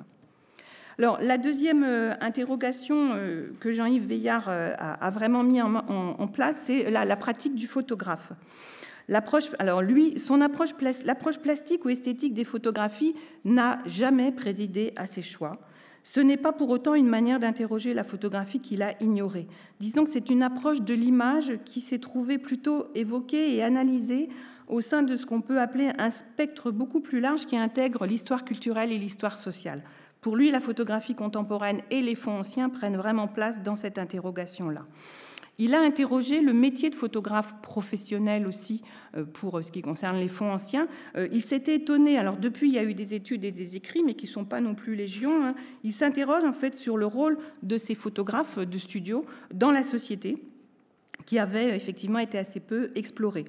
Il va aussi se soucier, donc j'ai pas mis d'image ici, mais d'acquérir des fonds spécialisés, toujours de fonds de photographes professionnels, mais notamment des fonds de vue aérienne et de photos industrielles, qu'aujourd'hui on regarde effectivement, comme l'a souligné Julie, avec euh, une approche complètement différente. Qui était, euh, c'est un fonds qui lui a posé de gros soucis au moment où il est arrivé ici, puisque justement on a considéré que c'était uniquement de la photographie documentaire, donc ça n'avait pas sa place dans un musée. Et ce qui est amusant, c'est que, enfin amusant et intéressant, aujourd'hui euh, donc on travaille avec le Carré d'Art, qui est une galerie de Chartres, qui va exploiter dans une vision certes plus esthétique ce fonds en fait acquis donc en 1971 et dont on a eu euh, la suite euh, de ce fonds-là, qui était des, photographies industrielles, qui est arrivé, lui, beaucoup plus récemment. Alors, en bon historien, il va chercher à reconstituer des biographies pour certains de ses photographes lorsque c'est possible, parce qu'encore une fois, ce ne sont pas des photographes artistes. Donc, à part Raphaël Binet, qui est vraiment exceptionnel, les autres n'ont pas exposé, ils ne sont pas repérés spécialement dans des revues, etc. Donc, c'est parfois très difficile, en fait, de, de refaire euh, leur parcours, ou du moins euh, Ronan Balak nous en parlera. C'est un travail d'archiviste et un travail de fourmi pour remonter euh, à l'origine justement des pratiques photographiques de, ces photographes-là de studio ou encore appelés photographes de boutique. Il va également s'interroger et collecter du matériel de photographe, des fonds photographiques, des appareils photo, etc., toujours en lien avec la pratique en fait de ces artisans. Hein. Et puis surtout, il va mixer, je l'ai déjà dit, photographie en milieu rural, photographie en milieu urbain. Voilà. Sa troisième, alors je vous montre juste trois petites, euh, donc une photo de Madeleine de Cinetti, pardon. Oups, oui, pas du tout. Madeleine de Cinetti, voilà, qui a fait un travail sur une toute petite commune de, de Pouillet, là aussi dans la région de Fougères, un travail très intéressant qu'elle a commencé dans les années 70 et poursuivi euh, jusqu'aux années 90. Euh, sur donc les habitants en fait de ce village-là et il y a vraiment eu un travail ethnographique en fait dans, la façon dont elle a procédé et dans la manière dont elle a suivi sur euh, des années, des dizaines d'années en fait ce village. Alors ici une photographie de Claude Carret euh, qui a été l'un des premiers photographes contemporains exposés au musée de Bretagne et qui avait commencé un travail sur ce thème et travail qui a été relancé en fait à la demande de Jean-Yves Veillard. Donc il y a eu une exposition et, et un catalogue. la dernière image n'est pas très, très amusante, donc c'est l'une des dernières, et on espère la dernière marée noire euh, qu'a subi la Bretagne. Et là, c'est un travail de Bernard Cornu, donc justement sur les cliniques des oiseaux, des mazoutés.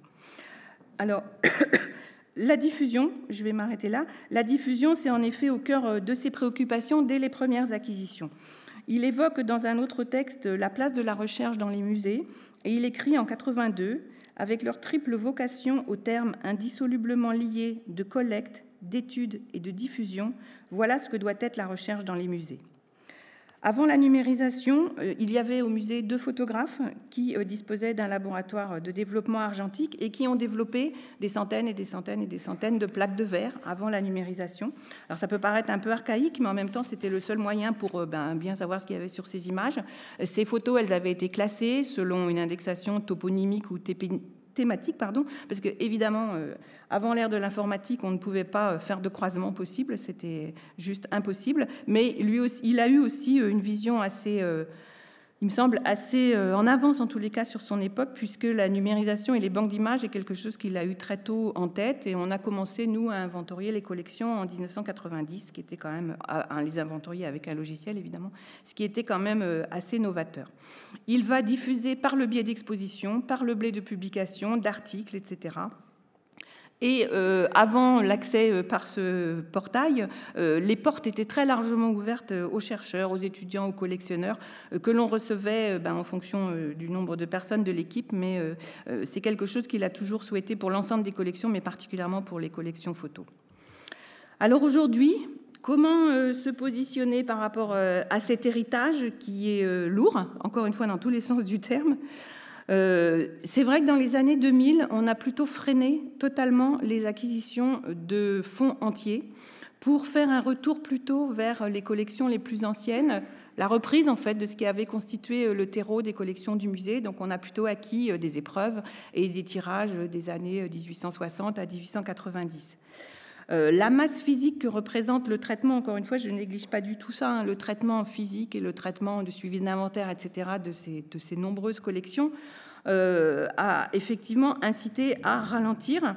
Mais euh, en fait, on a fermé les portes et les collections sont rentrées par les fenêtres, puisque on a eu ensuite de nouveaux fonds pour lesquels il était inimaginable, dont le fonds de ce photographe Charles Barmet, qui était donc photographeur au journal Ouest France et qui était amateur, mais amateur éclairé, et qui est un peu le, le douaneau rennais, hein, qui a photographié Rennes euh, sur une période pour laquelle on a relativement peu de photos qui sont les années 1960, où il s'est intéressé, lui surtout, au Rennais, euh, à la place des gens dans les rues, dans les bâtiments, etc. Et c'est vrai que ce fonds, c'était euh, que, j'allais dire que 5000 négatifs, enfin c'est quand même déjà beaucoup. Euh, c'est l'un des fonds qui est rentré par les fenêtres, mais depuis, il y en a eu d'autres qui sont même rentrés par les portes, en fait, parce que c'était des fonds qu'on ne pouvait vraiment pas refuser, notamment tout ce fonds de photographie industrielle.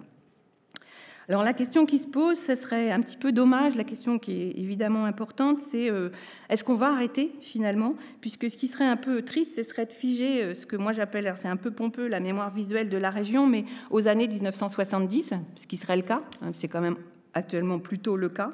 Le seul fonds entré récemment, donc c'est celui qui me, qui me pose des questions, celui pour lequel on a fait un tri. Euh, en choisissant tous les dix ans euh, une boîte euh, de photographies représentatives, normalement représentatives du travail, mais en fait, euh, c'est l'avenir qui le dira, parce qu'on ne sait pas. parce que c'est vrai que j'ai lu il n'y a pas très longtemps un texte d'un archiviste qui avait participé à un colloque qui s'est tenu ici, enfin ici, ici étant là-bas sur les quais dans l'ancien musée, qui s'appelait Constituer aujourd'hui la mémoire de demain, et dans lequel cet archiviste dit La seule chose qu'on sait, c'est qu'on ne sait pas en fait, ce qui intéressera les historiens de demain. Donc, de toute façon, le choix qu'on va faire, bah, peut-être qu'on va se tromper, effectivement, peut-être qu'on va pas se tromper, mais qu'en tous les cas, euh, ce qui serait dommage, c'est d'arrêter l'histoire de la Bretagne aux années 1970, parce que les 40 ans qui se sont écoulés, euh, qui font qu'aujourd'hui, on a finalement plus de traces visuelles sur la première partie du XXe siècle que sur la deuxième.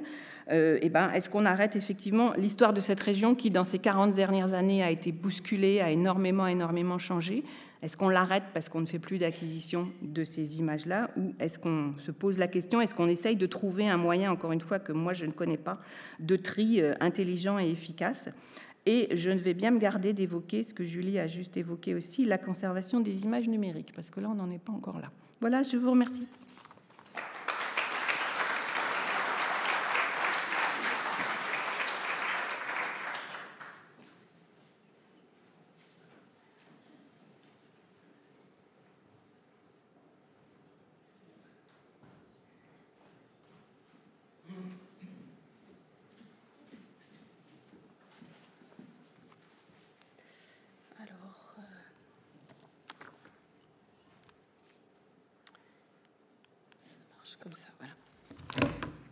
Bonjour. Euh, donc à la suite de Laurence, moi je vais vous parler des problèmes euh, très matériels euh, de la conservation qui expliquent parfois qu'on doit effectivement faire des choix, bien que ce soit toujours à contre-coeur. voilà, si, si, je commence par les termes patrimoine photographique, fragile et négatif, je pense que beaucoup d'entre vous penseront en premier lieu aux plaques de verre. Euh, puisque c'est quelque chose qui casse, hein, qui est fragile dans, ce sens-là. Mais en fait, en termes de conservation sur le long terme, ce n'est pas, et de loin, les fonds, ce ne sont pas les fonds les plus, euh, les plus fragiles. Euh, ce sont souvent les plus anciens, donc qui sont éventuellement traités et considérés en premier. Mais ce ne sont pas, en termes de conservation matérielle, les fonds les plus urgents en fait à traiter dans une collection. Euh, en fait, les premiers négatifs sur support souple qui existent depuis la fin du 19e siècle sont beaucoup plus problématiques du point de vue de la conservation. Donc je vais évoquer ici un petit peu euh, ce que sont exactement ces matériaux, pourquoi ils sont fragiles, comment on peut les identifier et quelles solutions en fait on pourrait ou on peut mettre en œuvre pour les conserver avec euh, comme exemple concret le chantier qui a été mené au musée de Bretagne euh, entre 2011 et 2013. Donc voilà. Donc je repars sur des bases euh, pour les personnes qui ne connaîtraient pas très bien les négatifs. Alors une grande partie d'entre vous, c'est sans doute ce que c'est, mais je me rends compte que de plus en plus, les plus jeunes générations ne connaissent pas les négatifs et qu'en fait, il y a aussi beaucoup de personnes, finalement, les négatifs ayant été peu, euh, peu considérés en tant qu'objet photographique, euh, puisque c'est en fait c'est une sorte de matrice. Ce sont finalement des images uniques. Hein, on parle souvent de multiples en photographie, mais les négatifs sont des, sont des images uniques qui vont être prises euh, avec un appareil photo sur un, sur un support sensible, et donc qui vont servir de matrice pour la production d'épreuves positives potentiellement multiples. Là encore, euh, on a souvent, et notamment dans les fonds amateurs, bien souvent qu'un seul tirage et parfois des négatifs qui ont, qui ont disparu. Euh, Michel Friseau, historien de la photographie, a, travaillé sur le, sur le négatif, sur le sujet du négatif, et il dit notamment euh, la souveraineté du négatif est la part la mieux partagée, mais aussi la plus occultée du processus photographique puisque ce qui va intéresser le spectateur au final, en dehors de la phase technique, ça va être, euh, le tirage, euh, l'épreuve positive. Euh, pourtant, ce qui est intéressant dans le négatif, c'est que c'est une empreinte directe. C'est une image qui est générée d'après la scène réelle. En gros, ce sont les rayons lumineux qui sont renvoyés par le sujet qui sont venus s'imprimer à la surface du négatif. le négatif, c'est donc la source de référence. Euh, de plus, les négatifs sont aussi une source primaire d'information visuelle, qui est une, sorte d'image brute, euh, non recadrée notamment. Et j'ai mis comme exemple euh, encore une photographie de la photographe Anne-Catherine, dont Ronan Balac parlera tout à l'heure, et je pense qu'il reparlera de ce sujet-là.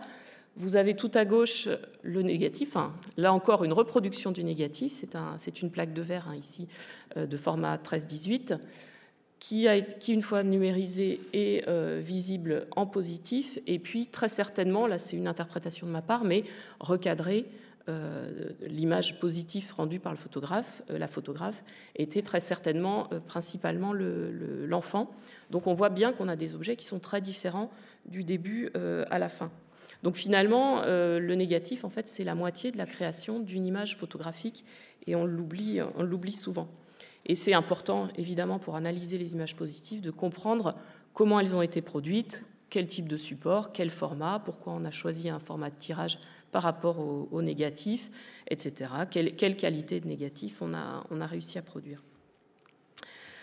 Euh, bon, très principalement aussi, après je parlerai plus trop de, technique, mais en gros, qu'est-ce que c'est euh, un négatif? C'est une image donc négative euh, soit monochrome, soit en, couleur, et donc elle est constituée de petites particules d'argent qui sont dispersées dans une fine couche euh, transparente qu'on appelle le liant, euh, ce qui forme l'émulsion. et dans le cas d'une image négative couleur, il s'agit de colorant. Ensemble, donc le, le liant et l'image forment l'émulsion qui repose sur un support transparent ou translucide, puisque les premiers négatifs étaient sur support papier avant qu'on trouve des supports plus transparents euh, que sont le verre, puis le, différents types de plastique. Euh, donc le négatif, en fait, il est exposé euh, à la lumière dans un appareil de prise de vue qui va concentrer les rayons lumineux sur sa surface. La lumière impressionne des sels d'argent qui forment une image latente, donc qui n'est pas visible hein, en fait avant qu'on la, avant qu'on la révèle. et donc on la révèle lors du processus de développement avec un produit qu'on appelle le révélateur, et qui va réduire les sels d'argent en argent métallique. Ce qui fait que les zones qui ont reçu beaucoup de lumière vont être noires, vont noircir, et les zones qui n'en ont pas reçu vont rester transparentes, avec toute une gamme de demi-teintes entre les deux. Ensuite, dans le processus de traitement du, film, on le stabilise à l'aide d'un fixateur qui, dissout les grains d'argent non exposés. Et à partir de là, le film n'est plus sensible à la lumière. Il est lavé euh, et enfin, il, est prêt à servir pour produire un tirage positif et peut être utilisé autant de fois que, souhaité sur, euh, sur une longue période de temps, puisque, comme le disait Laurence, les photographes du musée de Bretagne, avant qu'on puisse numériser les photos, retiraient des plaques qui pouvaient être très, très anciennes. Alors, malgré des similitudes en fait en termes de matériaux, euh, d'images et de processus, les négatifs photographiques sont donc faits de différents matériaux en fonction du type de procédé et de la période de production. Donc les négatifs ne sont pas équivalents. Euh, et on le constate lors du tirage ou lors de la numérisation. On, ne part pas des mêmes images et on ne peut pas forcément les, euh, numériser, notamment de la, de la même façon. Par ailleurs, ils ne vont pas se comporter de la même façon non plus au cours du temps en fonction des, matériaux qui les composent. Et la durée de vie des négatifs, elle va être déterminée en gros par ces composants les moins stables, qui sont variables d'un procédé à l'autre. Euh, de plus, les problèmes de conservation des négatifs, ils ne sont pas forcément liés seulement aux matériaux qui composent les négatifs, mais aussi aux conditions de conservation. Euh, mes conditions de conservation passées et actuelles. C'est-à-dire que bien que certains négatifs puissent être très correctement conservés dans des institutions, il y a eu toute une phase où souvent on ne sait pas très bien comment ils ont été conservés. Et où alors on sait, hein, quand on a vu la, photographie euh, qu'a montrée Laurence euh, sur ces fonds qui étaient conservés dans des musées, euh, dans des musées, pardon, dans des greniers, dans des greniers ou dans des caves, hein, puisque c'est fréquemment les lieux où on mettait les négatifs une fois qu'ils ne servaient plus. Euh, puisque à passer leur période d'exploitation, en fait, on a toujours eu tendance à, enfin, très souvent eu tendance à négliger ces, négatifs, pas forcément les photographes, mais souvent la phase, euh, la phase après eux. Euh, puisqu'on sait que très souvent, il n'y a eu même pas de passage par le musée et que ça a fini aussi à la poubelle, c'est très fréquent aussi. Voilà, donc comprendre un petit peu tout ça, c'est déjà pour moi la première étape de la préservation, c'est comprendre à quel type de matériaux on a affaire, à quoi on peut s'attendre et euh, voilà, partir sur des, sur des bonnes bases pour la conservation. Alors, les négatifs sur support souple, en fait, il en est de différentes sortes. Je vais commencer par vous parler du plus problématique, on va dire, euh, enfin plus complexe, qui sont les, négatifs en nitrate de cellulose. Donc les négatifs en, nitrate de cellulose, euh, ils ont été produits à partir de la, fin du 19e siècle on a cherché euh, à remplacer le support vert, donc quand même fragile en termes de cassure, et puis lourd, euh, lourd à transporter, qui permettait pas non plus de faire des photographies les unes à la suite des autres très rapidement, puisqu'il fallait changer. Les plaques étaient mises dans des châssis qu'on mettait dans l'appareil photographique et qu'il fallait changer à chaque fois. Donc un support en plastique, en fait, pouvait être déjà plus léger, plus flexible et permettre le film en rouleau. Euh, donc le, nitrate de cellulose, c'est aussi ce qu'on appelle le celluloïde, c'est aussi ce qu'on appelle le nitrocellulose, selon sa préparation et son utilisation. Euh, donc, comme on le voit dans ce que j'ai noté, effectivement, on a déjà un petit aperçu de ce que peut être le, nitrate de cellulose en sachant que ça a servi comme explosif et euh, ça a servi aussi pour les, films, les jouets, les montures de lunettes, des, tas d'objets comme ça, dont je sur lesquels je ne vais pas m'étendre, et aussi les films cinéma. Et étrangement, puisqu'en fait les films cinéma et les films photographiques sont euh, faits du même matériau, mais on a une bien meilleure connaissance finalement des films cinématographiques et notamment de leurs dangers. Euh, notamment, on va y venir assez rapidement sur les problèmes d'inflammabilité.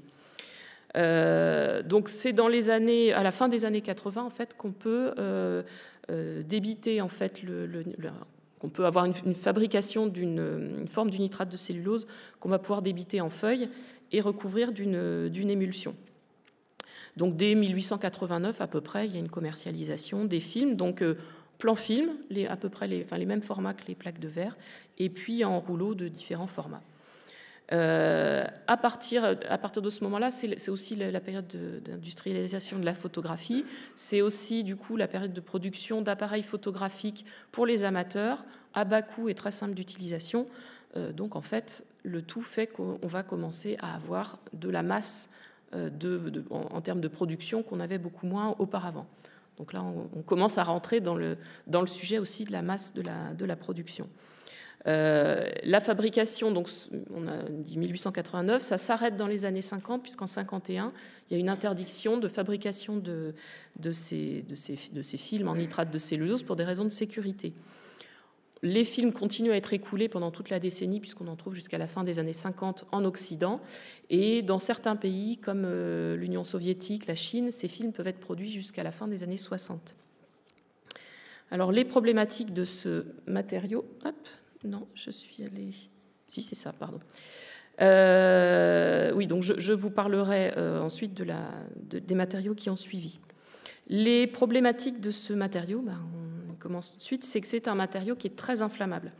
On, a des témoignages sur les films cinématographiques, puisque en plus d'être très inflammable, les films cinéma passaient dans des projecteurs très, avec une forte chaleur, donc avec des forts risques d'incendie. Techniquement, le matériau neuf est à peu près, enfin, est, auto-inflammable, enfin, oui, auto-inflammable à partir de 100 degrés. Et quand il se dégrade, en fait, on peut atteindre des températures d'auto-inflammabilité autour de 40 degrés euh, dans ces états les plus, euh, les plus abîmés.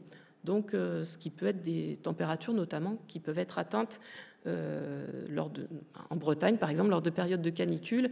Et je me dis souvent que la canicule de 2003, les collections du musée de Bretagne étaient encore sur les quais, dont je crois une partie était peut-être dans les greniers. Enfin, voilà, ça ne s'est pas produit, fort heureusement, mais c'est vrai que c'est des choses quand même euh, qui font un petit peu froid dans l'eau quand on y pense après coup. Le problème, en plus d'être inflammable, ça serait juste trop simple, c'est que c'est une combustion qui ne peut pas être éteinte puisqu'il y a une production d'oxygène pendant la combustion. Donc, que ça soit euh, sous l'eau, sous le sable, tout ce qu'on veut, en fait, la, combustion continue jusqu'à ce qu'il n'y ait plus rien à brûler. Donc il y a eu beaucoup de pertes, notamment cinématographiques, mais aussi photographiques, à cause de ce, problème. Euh, outre la dangerosité, ce qui, peut être quand même euh, relativement facilement euh, contrôlé quand on a des réserves de musée correctes, c'est sa grande instabilité. Donc là, on va parler plus de problèmes de conservation. C'est que c'est un matériau qui est de façon, qui, est complètement, qui est instable en fait. Euh, chimiquement. Donc en fait, il devient petit à petit en vieillissant, euh, cassant, collant, jaune.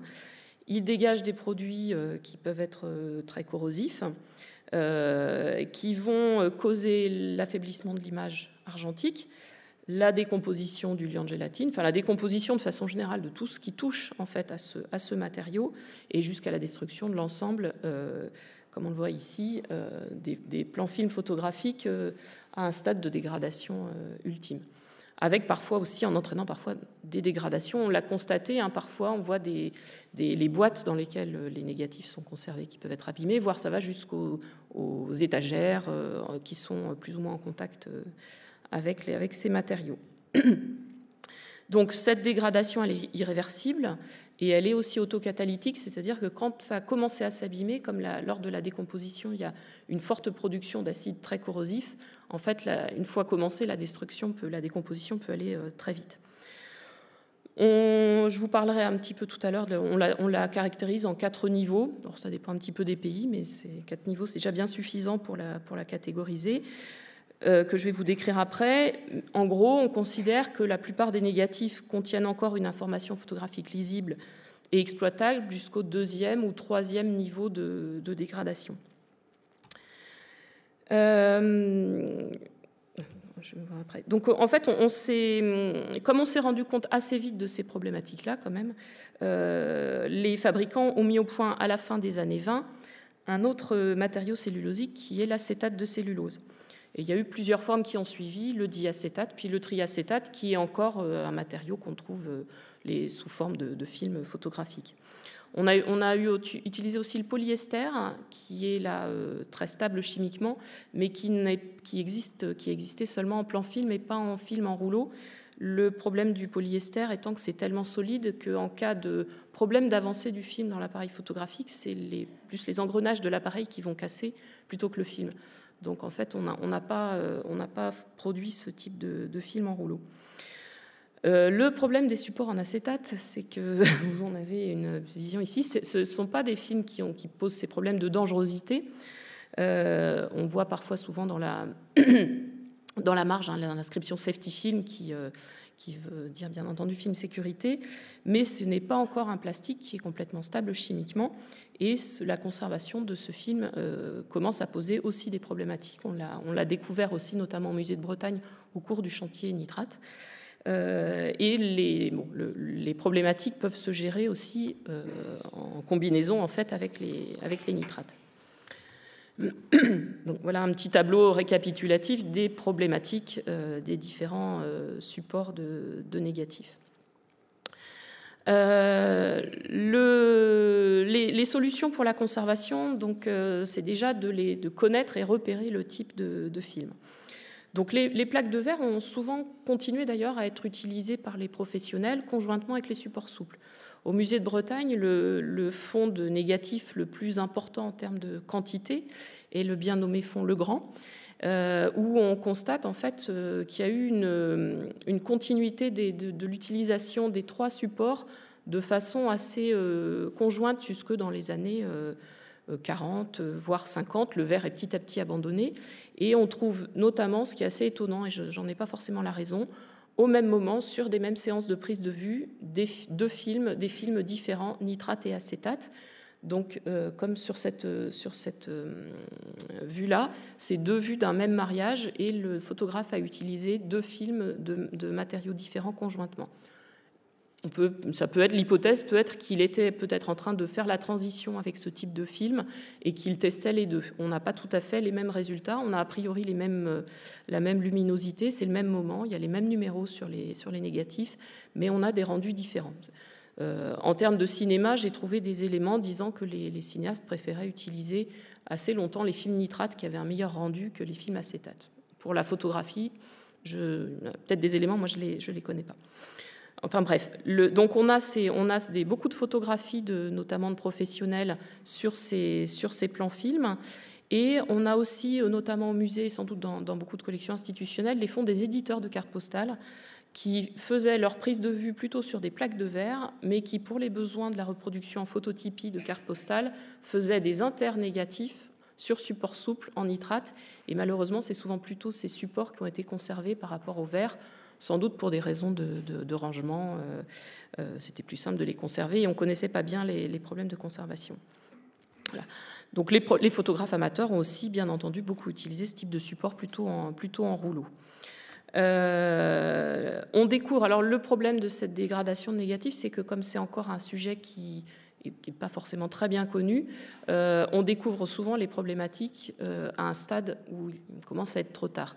Euh, typiquement, quand, euh, quand, une institution m'appelle en me disant j'ai un problème sur mes négatifs, il y a des choses bizarres, je me doute que c'est ce genre de problème et qu'on arrive peut-être un peu tard, en tout cas pour ces, fonds-là.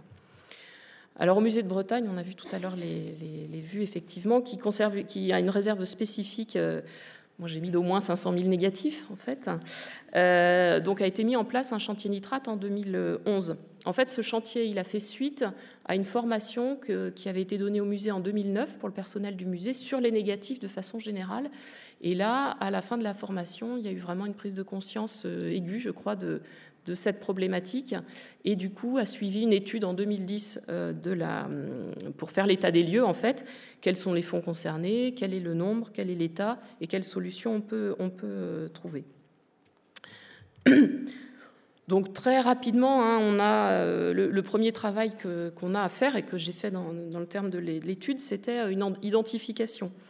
Donc il y a plusieurs façons de le faire et ce qui ne sont pas toujours évidentes. Alors on a des prises de vue. Si la prise de vue est connue et qu'on se trouve avant les années 50, on est sûr euh, quasiment qu'on est sur des fonds euh, de négatifs nitrates, enfin quasiment sûr. D'après les inscriptions parfois qui se trouvent en bord de film, nitrate, là c'est très parlant, safety film, donc c'est pas du nitrate, mais c'est pas la majorité des, films qui ont ces inscriptions. On a parfois le nom du film, on a aussi des encoches, comme je vous montrais en fait dans les, photos précédentes, euh, les petites encoches qui servent aux photographes dans le noir en fait à repérer le type de film au moment du développement. Ces encoches peuvent nous donner des indications sur ce que sont ces films, mais encore faut-il avoir la référence de l'encoche. Et puis, on a les altérations caractéristiques, et puis on a aussi des tests d'identification qu'on peut faire. Donc le, travail se fait un petit peu en reliant toutes ces pratiques. Juste pour vous donner une image des degrés d'altération en fait des nitrates, le niveau 1, c'est tous les négatifs en nitrate sont classés par défaut en niveau 1, considérant que de toute façon les dégradations ont déjà commencé. Donc ça peut être un petit peu jauni, très légèrement déformé. Et puis quand on avance dans les degrés, on voit qu'il se passe quelque chose au niveau des images, euh, des taches, des oxydations un peu particulières. Euh, puis là, on a vraiment quelque chose qui se passe au niveau de l'émulsion, du support. On a vraiment un début de perte de l'image et on commence à être un peu limite pour euh, numériser, notamment quand on a des supports qui sont extrêmement gondolés et puis ou, collés entre eux en fait. Et puis le dernier euh, niveau va être la décomposition totale du film, donc comme, comme je vous en parlais tout à l'heure. Donc le, niveau de, dégradation, il est intéressant à relever quand on fait un chantier parce qu'en fait, il permet de documenter l'état de la collection à un niveau au moment euh, où, on, fait ce chantier-là, euh, et notamment si les négatifs ne peuvent pas être stockés au froid, puisque ça va être les solutions dont je vais vous parler après. En fait, ils vont continuer à se dégrader et on peut, euh, grâce à ces niveaux, en fait, suivre la vitesse d'altération et aussi euh, euh, créer des priorités en termes de numérisation et de, mise en conservation. Le travail euh, ensuite va, consister en, reconditionnement du, le reconditionnement du fond, donc c'est-à-dire la protection, la séparation individuelle des négatifs. L'idéal étant dans des pochettes, mais parfois, par manque de temps, de personnel, de moyens, ça peut être des papiers qui séparent les, qui séparent négatifs, tout simplement. Pas n'importe quel type de reconditionnement, puisque euh, parfois il y a des erreurs qui sont faites par manque de connaissances. Hein, comme je disais, tout à droite, en fait, on a des problématiques de conservation quand on les conserve dans du plastique, dans des pochettes en polyester, qui sont faites certes pour la conservation, mais ces négatifs continuant à dégager énormément de matériaux euh, oxydants, acides, etc., se dégradent encore plus vite quand ils sont confinés. Donc la solution va être beaucoup plus des matériaux poreux comme le, comme le papier. Euh, D'après l'expérience du chantier nitrate du musée de Bretagne, euh, on avait pu constater que la mise en conservation d'environ 100 000 négatifs, donc mise en conservation euh, consistant en extraction des négatifs des fonds, dépoussiérage, reconditionnement et avec une entrée minime en base de données, l'entrée en base de données étant pour euh, documenter notamment les, niveaux de dégradation. Donc cette mise en conservation hors numérisation, bien sûr, avait nécessité environ deux ans de travail en, tant que poste à temps plein pour, pour 100 000 négatifs. Euh, au niveau du stockage, euh, la conservation en fait de ces matériaux-là, ça va dépendre énormément des conditions climatiques, comme on l'a dit au début. À température ambiante, en fait, on imagine 18 hein, degrés, 50% d'humidité relative, une température correcte normale. on est, alors c'est des, des, des théories. En fait, on est en théorie, à à peu près 50 années d'espérance de, conservation. Euh, là, sans, sans, même prendre en compte les, problèmes de qualité de film et, leur vécu euh, auparavant.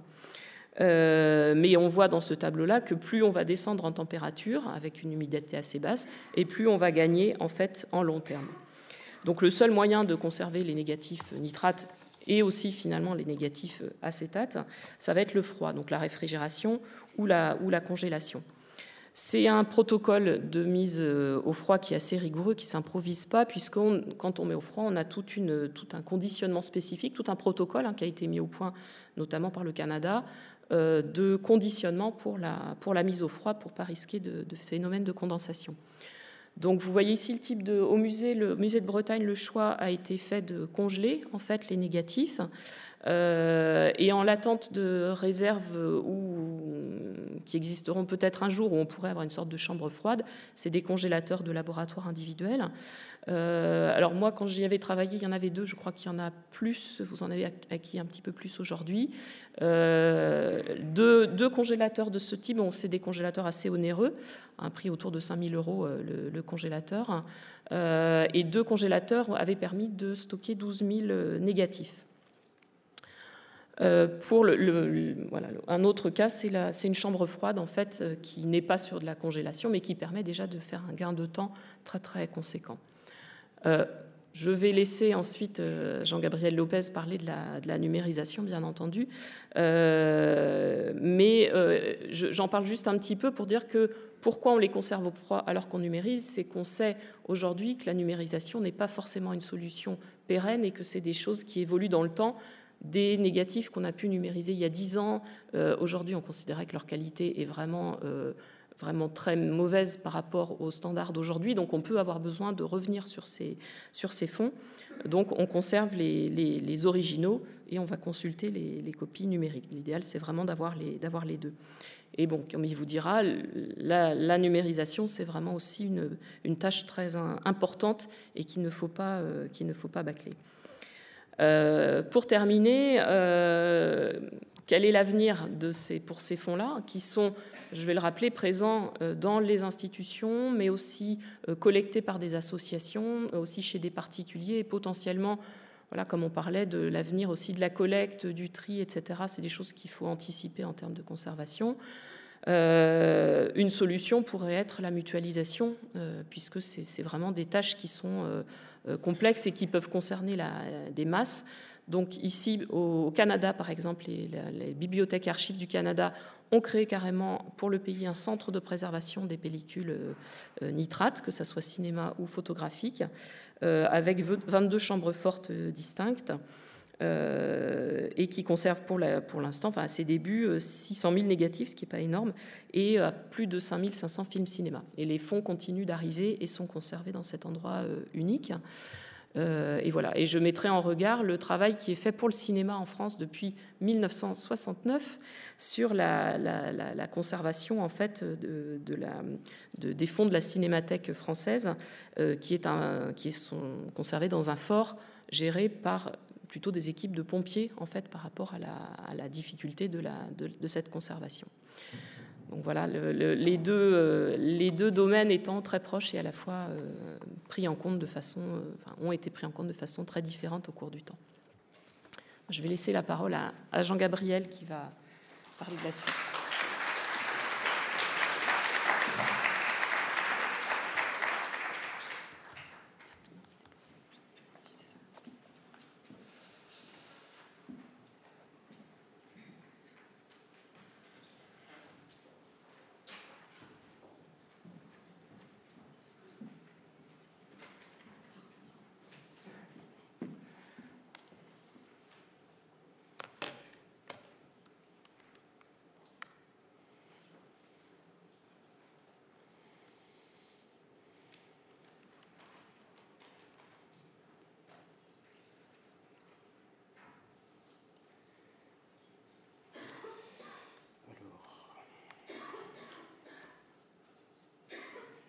Excusez-moi, je perds quelques précieuses secondes.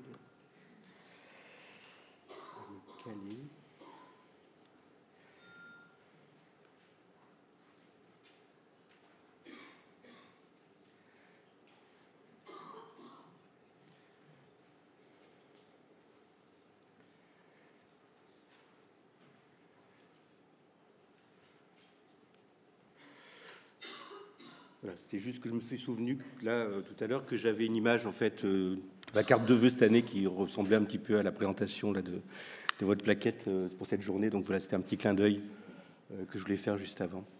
donc moi je vais parler de, la question de la numérisation des, des, collections. Alors je tiens à remercier tous les intervenants précédents parce que du coup ça a permis de poser tous les jalons. Donc par rapport à des choses sur lesquelles je vais, je vais pouvoir rebondir. Euh, donc j'ai intitulé ce, cette présentation-là, donc euh, un peu longuement, je l'accorde, donc préservation, substitution et portrait d'une collection, euh, parce que je voudrais mettre en avant plutôt que de faire un déroulé en fait sur les opérations de numérisation, donc sur bah, pas m'en tenir qu'à la question de la volumétrie, la question de l'économie, la question, si vous voulez, aussi de la technique par rapport au projet de numérisation, mais aussi de mettre en avant le côté esthétique aussi de ces projets.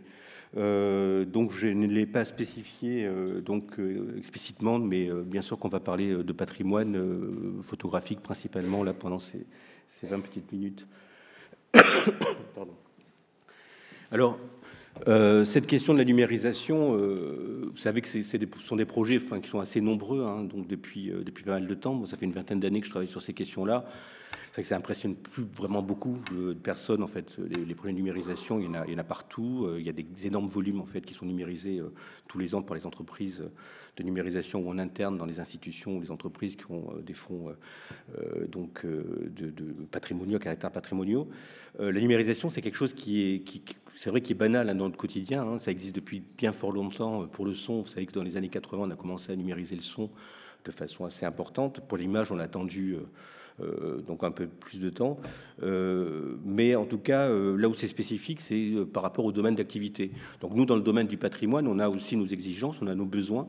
Hein, et donc, on va pas se laisser impressionner spécialement par un dispositif, voyez, comme celui que l'on voit ici, qui était donc en illustration sur le site d'un constructeur de numériseurs, hein, qui est un très très bon numériseur.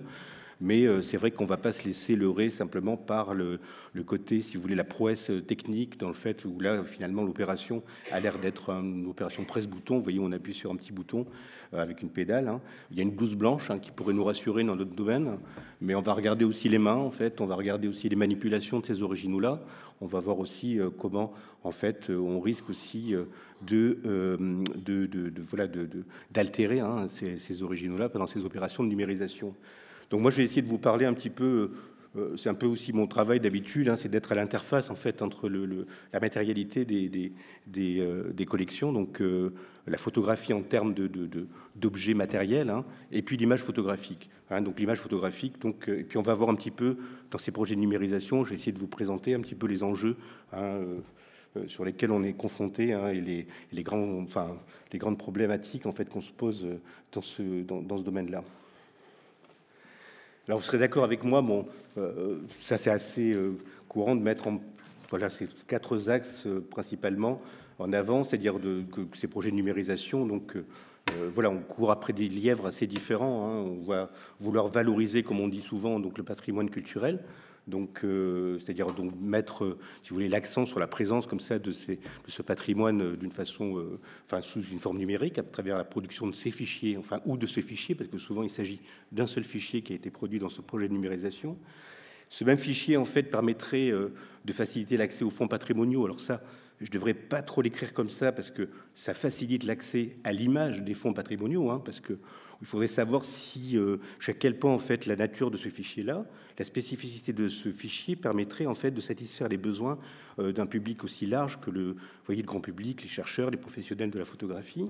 Euh, et puis à ce moment-là, à partir du moment où on se dit que c'est un fichier qui peut se substituer à l'original, c'est vrai qu'on saisit souvent cette chance-là pour pouvoir en fait augmenter, si vous voulez, essayer d'augmenter la longévité euh, de, la conservation de ces, originaux-là, en optimisant en fait le climat, les contenants, les enveloppes, les boîtes, et euh, donc euh, en, essayant d'améliorer en fait, excusez-moi, j'essaie d'aller vite là parce que j'ai l'impression que je vais être un peu court là sur avec tous les diapos qui me restent à faire.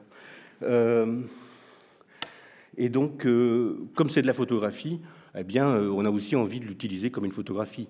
Donc, photographie, c'est fait pour faire de l'image, pour véhiculer de l'image, pour communiquer cette image-là, pour passer de support en support. Euh, donc, depuis le 19e siècle, donc on l'a vu tout à l'heure. Hein. donc, ça passe de support euh, en support, ça se reproduit. Hein. on, essaie de, rendre le support le plus transparent possible hein, jusqu'à ce fichier numérique où l'absence de support est flagrante.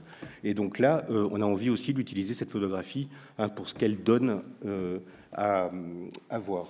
Alors, quand je regarde cet original, euh, donc il a, vous voyez, un négatif sur plaque de verre euh, à la gélatine, qui a deux faces, qui a une face avec l'émulsion, qu'on essaie de préserver euh, des abrasions, des contacts, qui a une autre face côté vert. Hein.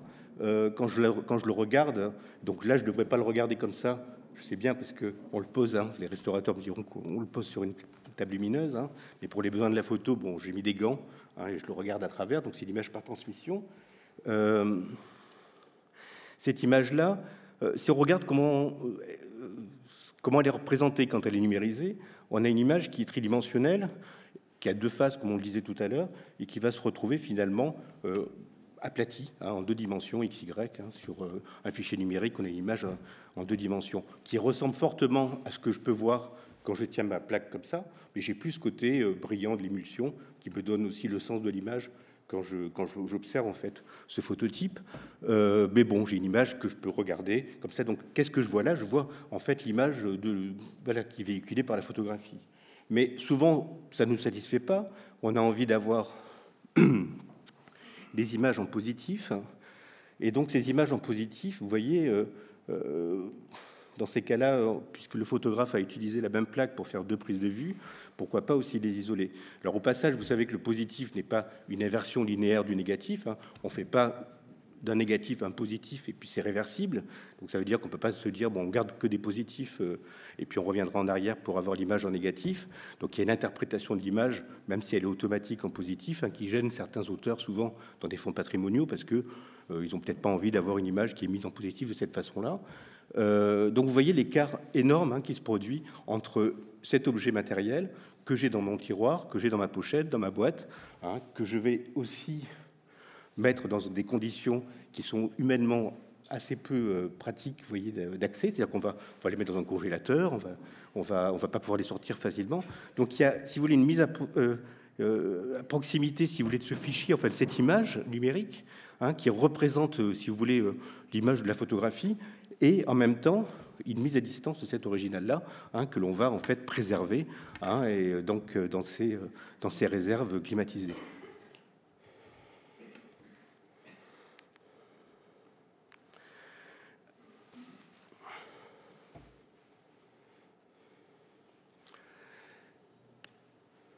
Alors, j'ai quelques petites images comme ça que je voulais vous montrer. On n'a pas le temps de faire un, petit jeu là-dessus, mais si vous voulez intervenir dans la salle, vous pouvez aussi. Mais c'est simplement de voir un petit peu ce qu'on voit, en fait, hein, quand on regarde un fichier, euh, euh, une image numérique. Donc, quand je vois ça, euh, c'est vrai que j'ai du mal à, me dire, bon, enfin, savoir si c'est un négatif, si c'est un positif, si c'est un négatif qui a été inversé en positif, si c'est négatif, si c'en est un, si c'est les surverts. Euh, si c'est le support euh, souple, euh, un support nitrate par exemple, est-ce que c'est un tirage aussi hein? Donc ça, c'est assez compliqué à voir.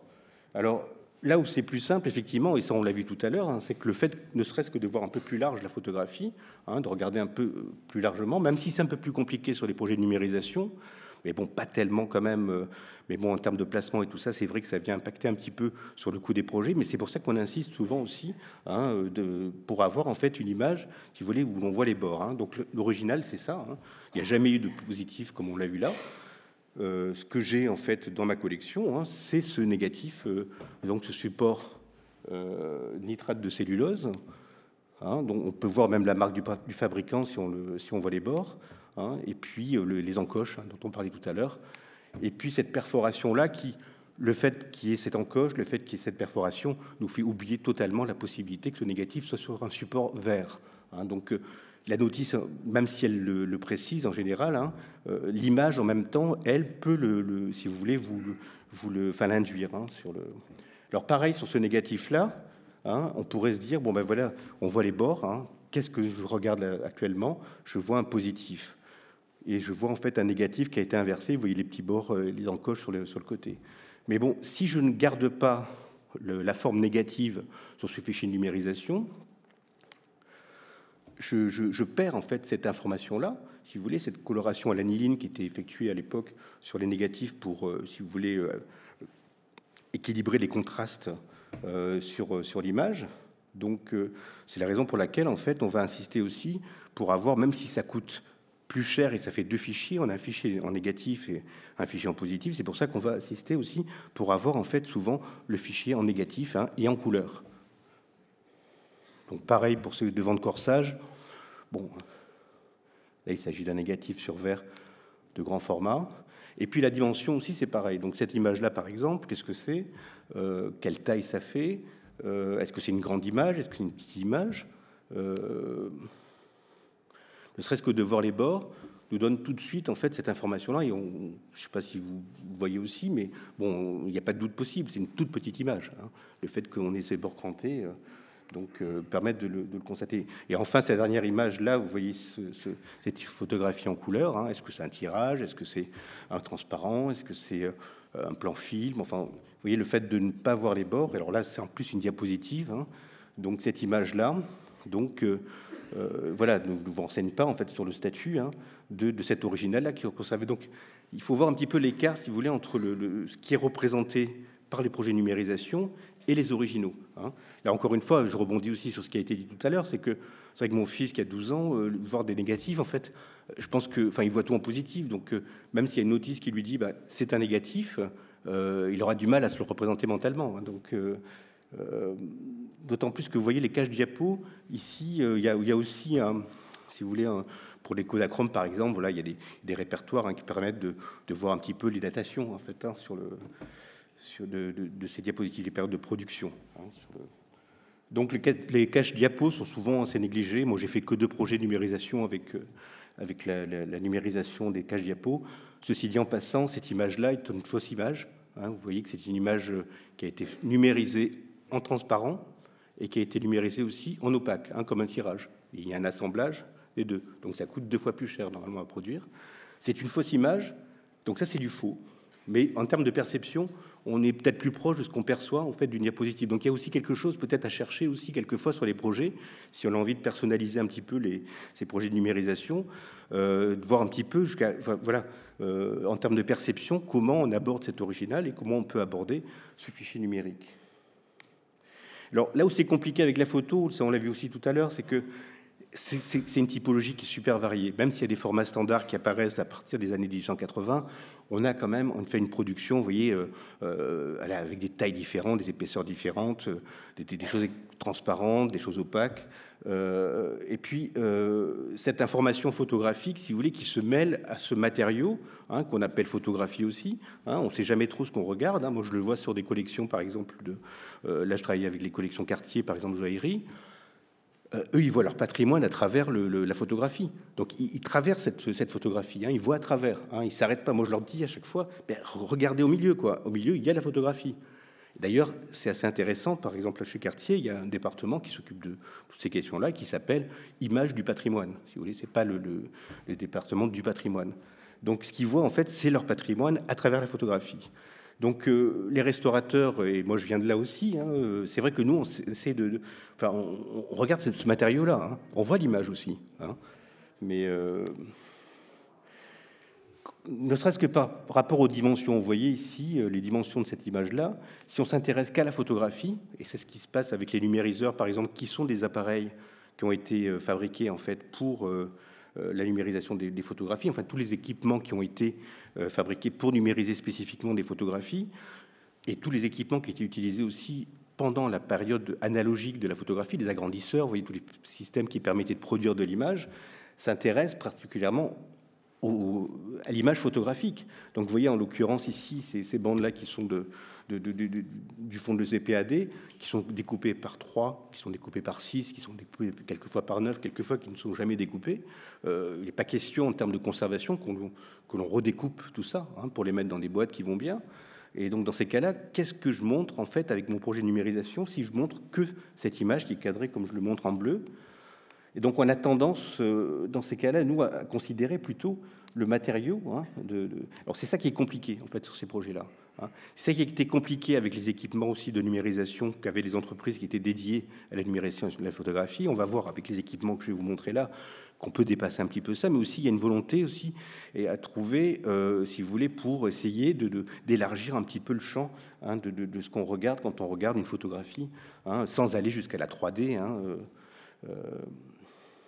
Alors la question, bon, c'est les questions habituelles. Hein. c'est qu'est-ce que je transmets, comment je le transmets et à qui je le transmets. Ça s'applique aussi à la, photographie, enfin à l'imagerie numérique, en fait, à la numérisation de ces collections-là. Donc, euh, à savoir, quand j'ai un négatif comme celui-ci, hein, euh, comment je le présente hein, Et vous pouvez voilà, avoir toutes ces possibilités-là. Euh, vous serez jamais, enfin, vous aurez jamais tort, mais il faut savoir à quel moment on peut être juste. Et c'est vrai qu'on est pas juste dans l'absolu, en fait. Hein. On est juste à un certain moment. Peut-être que maintenant, on prend une décision euh, qui sera pas bonne plus tard. Hein. Mais euh, il faut aussi considérer que les projets de numérisation se font maintenant et se referont plus tard. Hein. Donc ça, euh, souvent, on n'a pas envie de l'entendre. moi, j'ai encore un exemple dernièrement là. vous voyez, le, Fonds des Beaux-Arts, en fait, va être renumérisé. Il y a déjà eu une numérisation il y a une vingtaine d'années. Et donc, tout, ça va, tout, va se renumériser à nouveau. Donc, alors les équipements, je suis désolé, je n'ai pas fait démarrer mon chronomètre. Donc, euh, Euh, cinq minutes. Donc les équipements euh, qui sont utilisés pour la numérisation des fonds. Donc voilà les équipements qui étaient dédiés à la numérisation de la photographie à gauche, numériseur à plat, euh, numériseur pour les films, tout ça, tout ça, ça disparaît. Hein, donc ça n'existe plus parce que dans le domaine amateur, dans le domaine professionnel, c'est que l'existant analogique il est de moins en moins existant. En fait, si vous voulez, c'est plus un flux de production numérique. Donc forcément, le marché en fait de ces équipements disparaît. Et finalement, c'est pas plus mal. Hein. Ce sont des, équipements qui sont extrêmement qualitatifs, voyez, comme celui qui est en haut à gauche, hein, et qui sont remplacés par des équipements qui sont des, des bandes de reproduction numérique qu'il va falloir éclairer d'une certaine façon.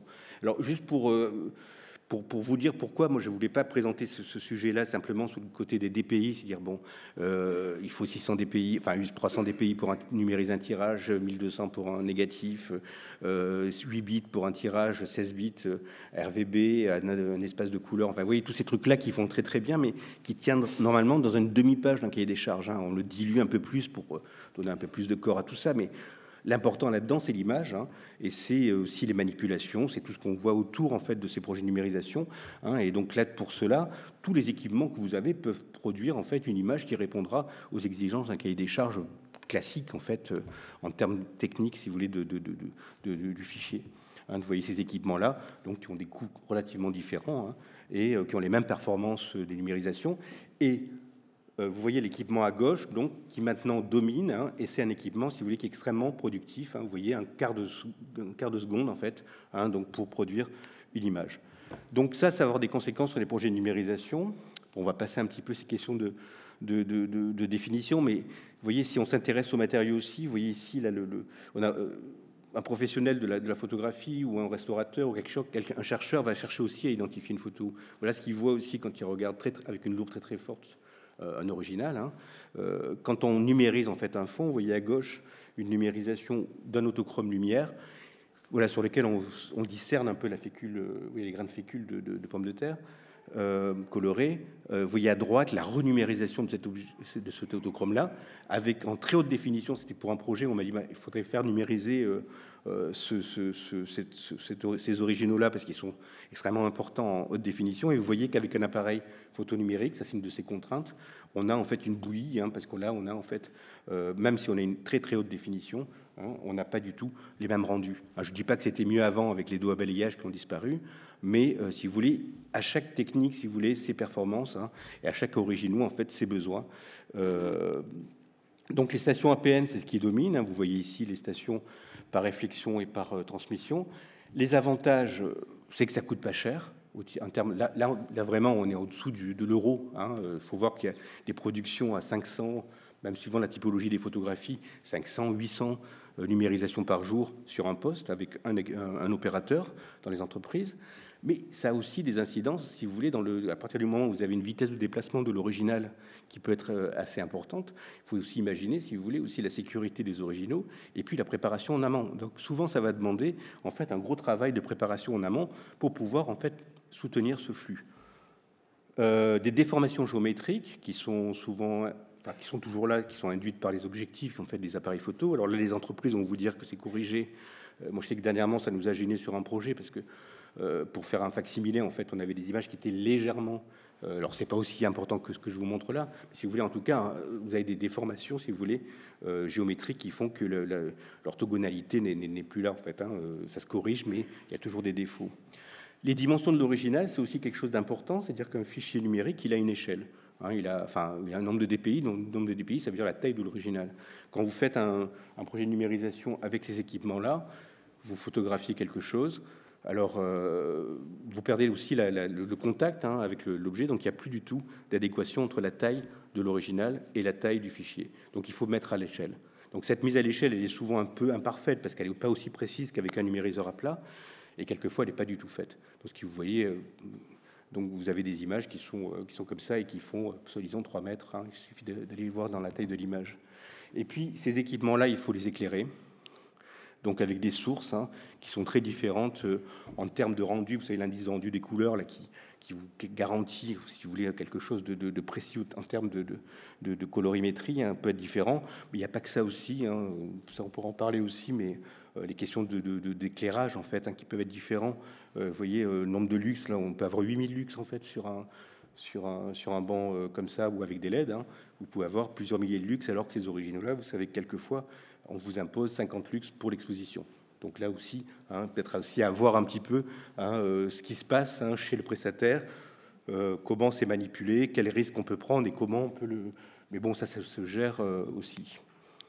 Alors, je pense qu'il n'y a plus beaucoup de temps là, mais je voudrais finir un peu avec ces questions là de, de, de, enfin de, face et de revers. Là aussi, c'est quelque chose qui, alors ça, c'est une installation d'Isabelle Lemine que j'aime bien parce que c'est fait, vous voyez, avec les revers des photographies. Donc ça aussi, le revers, c'est souvent quelque chose qui n'est pas pris en compte. Là, je voulais parler aussi des impossibilités qu'on a aussi actuellement. Enfin, euh, vous savez que les fichiers TIFF, par exemple, on peut mettre plein d'images à la suite. Hein. Euh, quand on fait un face-revers, hein, vous voyez ici, euh, c'est deux, fichiers. Hein. On n'a pas un fichier numérique qui nous permette ce genre de, possibilités. Alors qu'on a des indications hein, qui, euh, qu'on aimerait avoir. Euh, donc là, on va faire deux fichiers, hein, alors qu'un fichier TIFF, on pourrait aussi l'utiliser pour euh, avoir plusieurs images à l'intérieur. donc ça, c'est prévu dans le format de ce fichier et jamais utilisé. le fait qu'il n'y ait rien, c'est aussi une information que nous, on considère quand on observe une photographie. Ça aussi, c'est rarement pris en compte. C'est-à-dire qu'on va numériser, en fait, quelque chose sur lequel il y a une information, enfin où on décide qu'il y a une information. Mais le fait qu'il n'y ait rien, c'est aussi une information qu'il n'y a rien. Et euh, donc moi je vois sur des facsimilés par exemple que, voilà qu'on va faire pour certains clients, euh, voilà où on dit ben, les pages où il n'y a rien, on les fait pas hein, sur un sur un livret. Hein, donc ça c'est aussi euh, un questionnement à se poser. C'est vrai que ça coûte plus cher. Hein. À chaque fois c'est un, euro ou 50 centimes ou 40 centimes, tout dépend du projet. Donc les bords, on en parlait aussi en termes d'esthétique. Vous voyez, si, on, veut avoir des bords euh, visibles, euh, ça veut dire qu'il faut décider d'un fond. Hein. Euh, là aussi, ça, fait partie un peu de la charte, on va dire, de, notre représentation de la collection. Vous voyez ici, on préférera peut-être cette vision-là avec les, ombres. Hein. Ça coûte pas plus cher de faire ce qui est à gauche que ce qui est à droite hein, pour une entreprise. ça sera facturé du même prix, mais là vous aurez peut-être l'impression d'avoir aussi un du relief. Donc ce que je veux dire par là, c'est que ce sont des projets d'image et euh, donc, il ne faut pas oublier le matériau, mais il ne faut pas oublier aussi hein, le, fait qu'on crée une nouvelle image. Hein. on crée une représentation de cet original-là. Donc, autant y aller, si vous voulez, pour essayer peut-être de personnaliser un peu les choses. Alors, on peut essayer d'avoir une bonne intention, comme voilà, demander euh, l'utilisation de chartes et tout ça pour les projets de numérisation. Euh, vous voyez, bon, pour le, la couleur, une numérisation aujourd'hui et une numérisation deux mois plus tard, ça c'est un projet que j'ai fait refaire auprès d'un prestataire. Vous voyez le, rendu des couleurs hein, qui est totalement différent.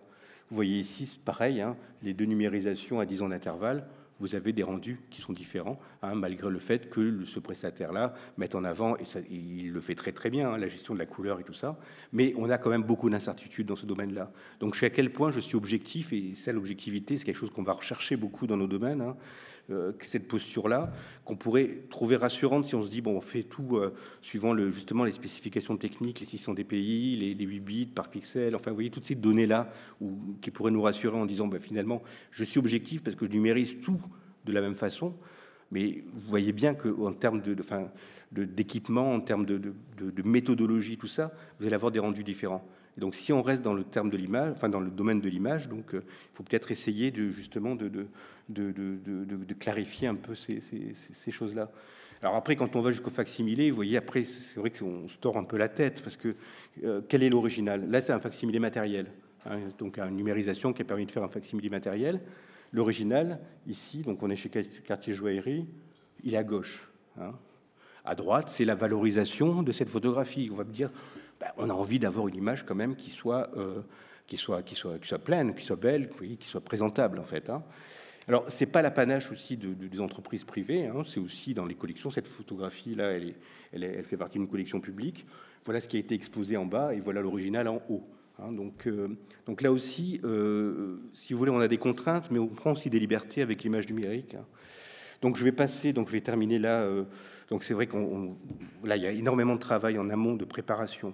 Euh, qui permettent aussi de, donner en fait de la, de la précision à ce fichier numérique en termes de métadonnées, hein, en termes d'organisation, en termes de nomenclature. Donc euh, le constat d'état, l'analyse du fond qui se fait euh, donc par les restaurateurs, par les conservateurs, par les voilà toutes les données en fait qui vont être nécessaires en fait pour, communiquer en fait une intégrité à ce fichier-là, un, un, caractère bien particulier. Euh, alors les, tests aussi, euh, ça c'est aussi important. Bon, je ne vais peut-être pas m'attarder là-dessus, mais vous voyez aussi en termes de, marché public, hein, vous avez souvent en fait justement une réponse euh, avec une méthodologie, avec des spécifications techniques à, assurer. il y a aussi un test souvent qu'on fait avec donc des images qui doivent être représentatives du fond.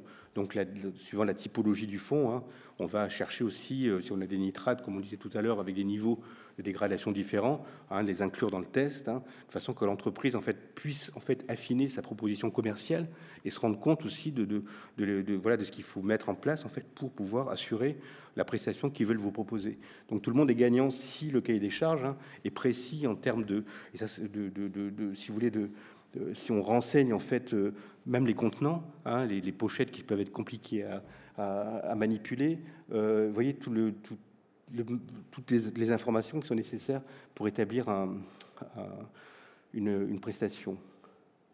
Donc euh, je termine avec ça. Donc c'est. Vous voyez, par exemple, ça on est à la pure au fond de, de, euh, photographie donc de l'agence d'urbanisme de la ville de Paris. Euh, vous voyez ici ces négatifs là ou ces positifs qui ont été numérisés, hein, qui ont été dissociés de ces albums. Donc ça aussi c'est des choses que qu'on voit pas souvent, c'est-à-dire de bon là c'est fait à main levée euh, parce que j'aime bien documenter. Mais c'est vrai que tout ça, on le perd aussi, hein, en termes de, l'histoire de ces... De ces euh, et c'est pas rien, en fait, de mettre ça dans des pochettes cristal qui sont pas bonnes, hein, je vous le conseille, euh, dans des classeurs Panodia, avec des feuilles de Bristol, vous voyez. Mais tout ça aussi, ça fait partie de l'histoire, en fait, de ces fonds. Hein, donc... Donc voilà, il ne faut pas oublier donc, que même si on cherche à, être objectif sur ces, questions-là, même si on cherche à regarder la photographie, c'est vrai que c'est aussi de l'image et qu'on voilà, on, cherche en fait euh, voilà, à, la fois à s'intéresser à, l'image et à l'objet euh, de la photographie. Bon, j'espère avoir été assez clair. Merci beaucoup.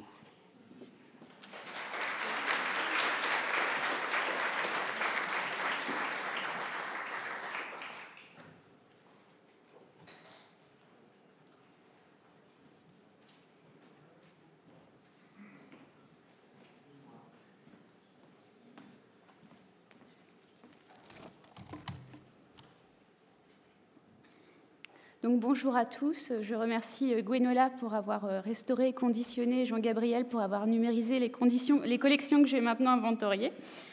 Euh, je remercie également Laurence Prodhomme de m'avoir invité et de m'avoir confié cette responsabilité de vous parler de l'inventaire des collections.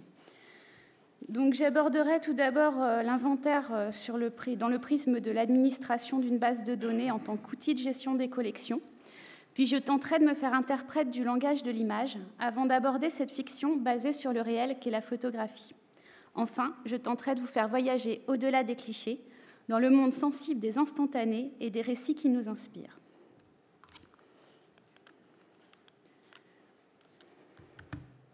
Alors la notice d'inventaire, qu'est-ce que c'est? C'est un diagnostic à la fois juridique, formel et culturel qui assure et la gestion administrative des collections, c'est-à-dire leurs modalités d'acquisition, leur statut juridique comme les droits d'auteur, les droits à l'image. Elle assure également la gestion physique, la régie matérielle des collections, les dimensions, le support, la technique, la conservation préventive, constat d'état, rapport de restauration, conditionnement, localisation dans les réserves, et la gestion scientifique, c'est-à-dire renseigner, étudier physiquement et intellectuellement l'auteur, la datation, l'indexation, l'analyse descriptive. Je considère la notice d'inventaire comme un hybride entre une carte d'identité et un carnet de santé euh, qui est dédié aux collections et qui est un document de, référence puisqu'en cas de vol ou de, détérioration, euh, c'est celui qu'on va utiliser. Alors, c'est un outil complexe et structuré. Il est rendu objectif grâce à un vocabulaire structuré en liste d'autorité et en thésaurus normé. Euh, en général, on utilise l'ISO AFNOR. Qu'est-ce qu'on a? On a des mots-clés, des noms de lieux, des noms propres, des matières, des techniques qui sont organisés en lien entre eux avec des concepts du général au particulier et accompagnés de leurs synonymes.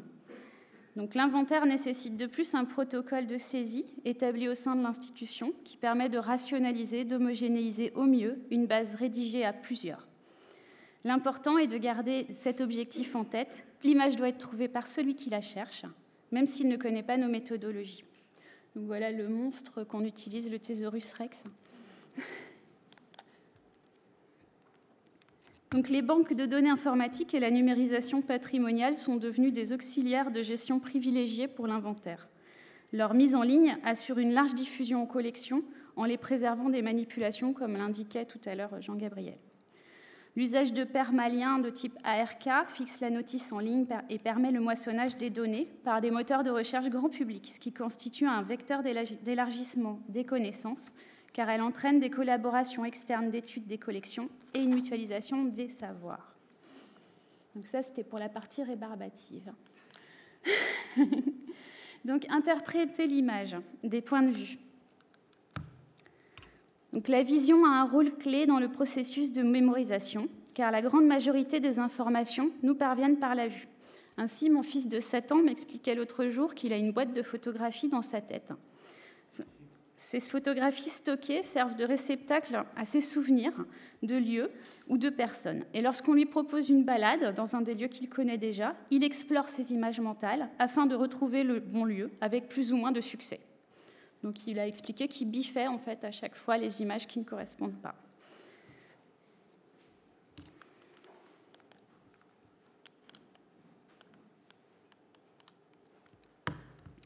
Donc contrairement à l'écrit, le langage de l'image peut sembler universel, mais l'interprétation des signes diffusés est non seulement différente selon chacun, mais peut varier avec le temps chez un même individu.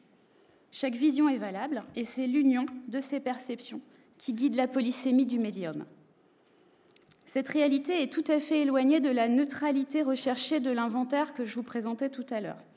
Il faudrait alors aborder euh, l'inventaire en prenant la perspective du petit enfant, c'est-à-dire euh, se défamiliariser pour améliorer la perception.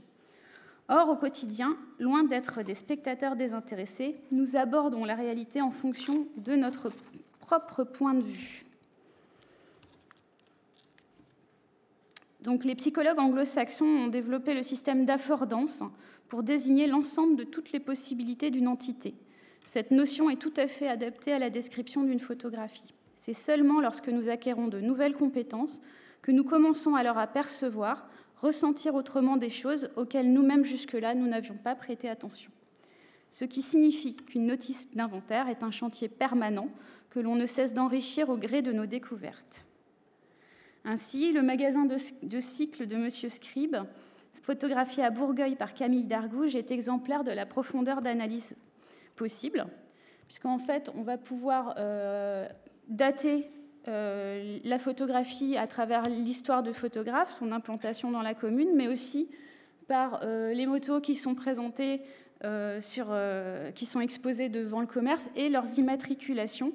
Donc on a réussi à aller donc, en se disant qu'il y avait donc une moto qui était, qui était donc c'est l'automoto qui est à gauche, qui datait d'entre 24 et 26, et l'immatriculation de la qui est à droite de l'image qui permet de la dater de 1927 au moins. Donc le foisonnement de détails rend l'image informative.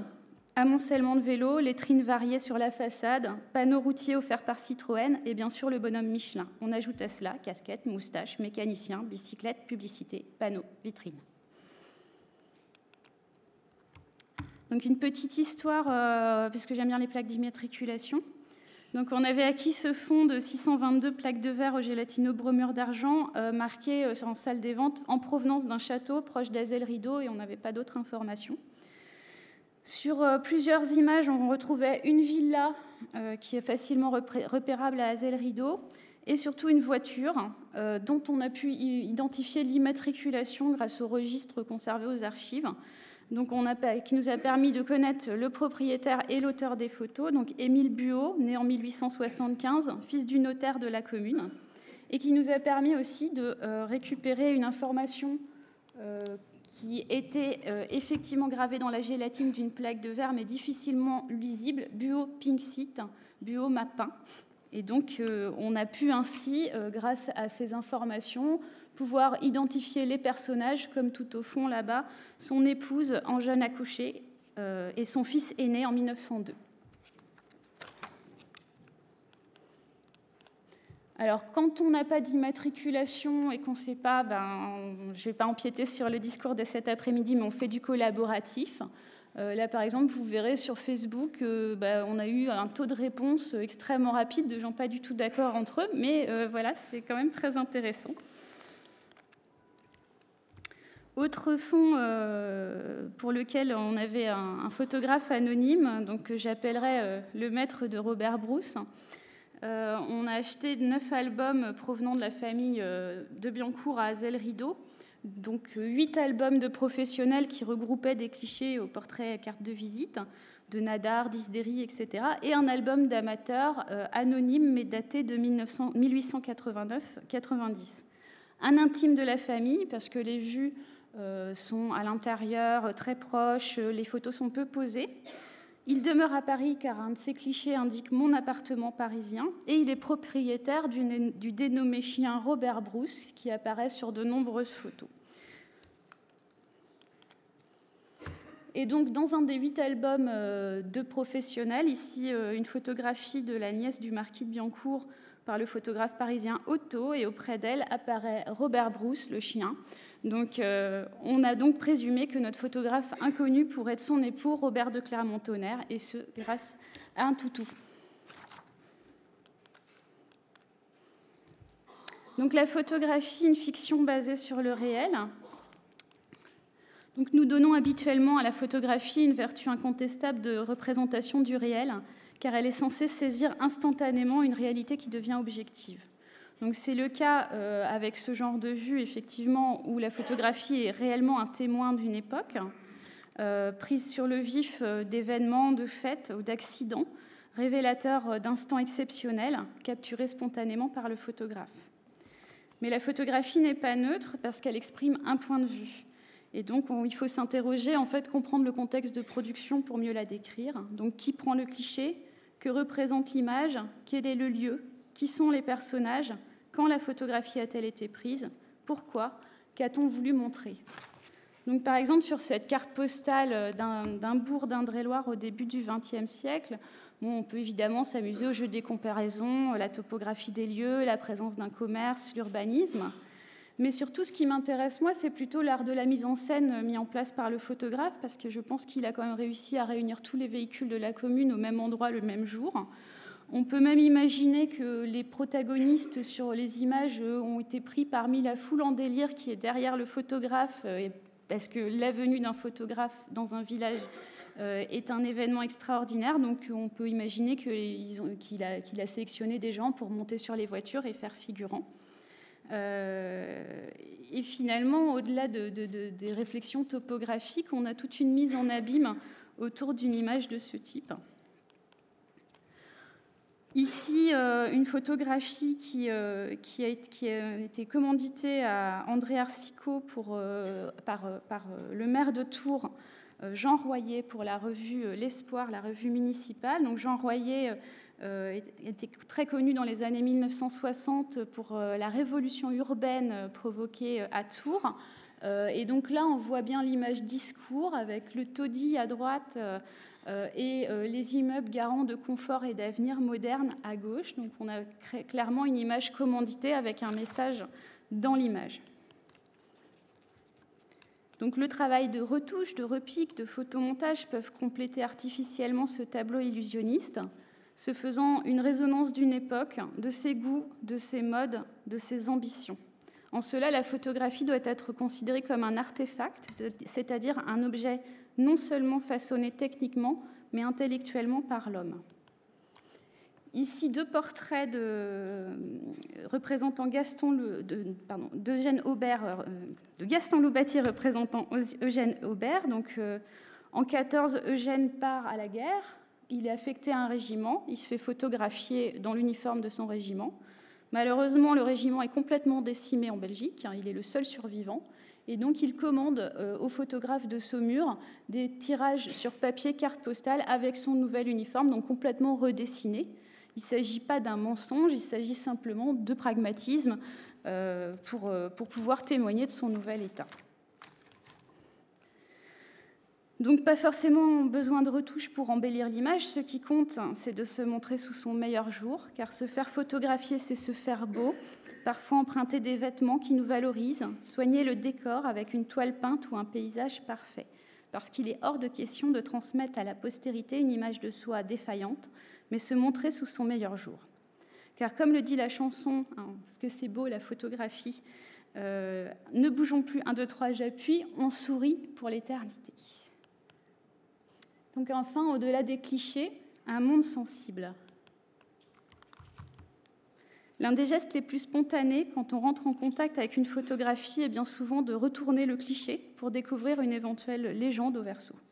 Mais, démunie d'informations écrites ou orales, l'image ne perd cependant pas son sens et elle peut quand même nous parler si nous la regardons attentivement. Support, technique, protagoniste, costume, décor. Une photographie signifie bien souvent davantage que ce qu'elle représente. Et se faire interprète, c'est donc prendre le risque de passer à côté de son essence même, de n'en saisir des bribes, voire de faire une erreur. Car l'image est trompeuse, elle n'effleure que la surface. Ainsi, cette plaque de verre du fond pôle torturu de Sazilly, qui laisse imaginer une erreur au moment d'un réglage, mais nous apparaît aussi comme un selfie tout à fait moderne. Qui n'a pas chez lui des boîtes remplies de photographies qu'il ne saurait identifier? La photographie réduit des histoires entières à des instants précis, tronqués. L'amoncellement de photographies anonymes d'une famille inconnue dans une boîte de bois nous interpelle en nous plongeant dans notre propre histoire familiale, faite d'images dont les identifications disparaissent avec les gens. La mémoire est une construction qui reste basée sur le récit. Quand celui-ci disparaît, les images deviennent orphelines. Raconter la photographie, c'est dépasser le cliché et percevoir les protagonistes de la, prise de vue. Déchiffrer les, légendes sérieuses et tendres ajoutées à la plume dans l'album de famille. C'est imaginer les photographies encadrées des petits-enfants sur le buffet de la grand-mère. C'est être bouleversé par l'image chérie qui fut portée en broche ou en médaillon.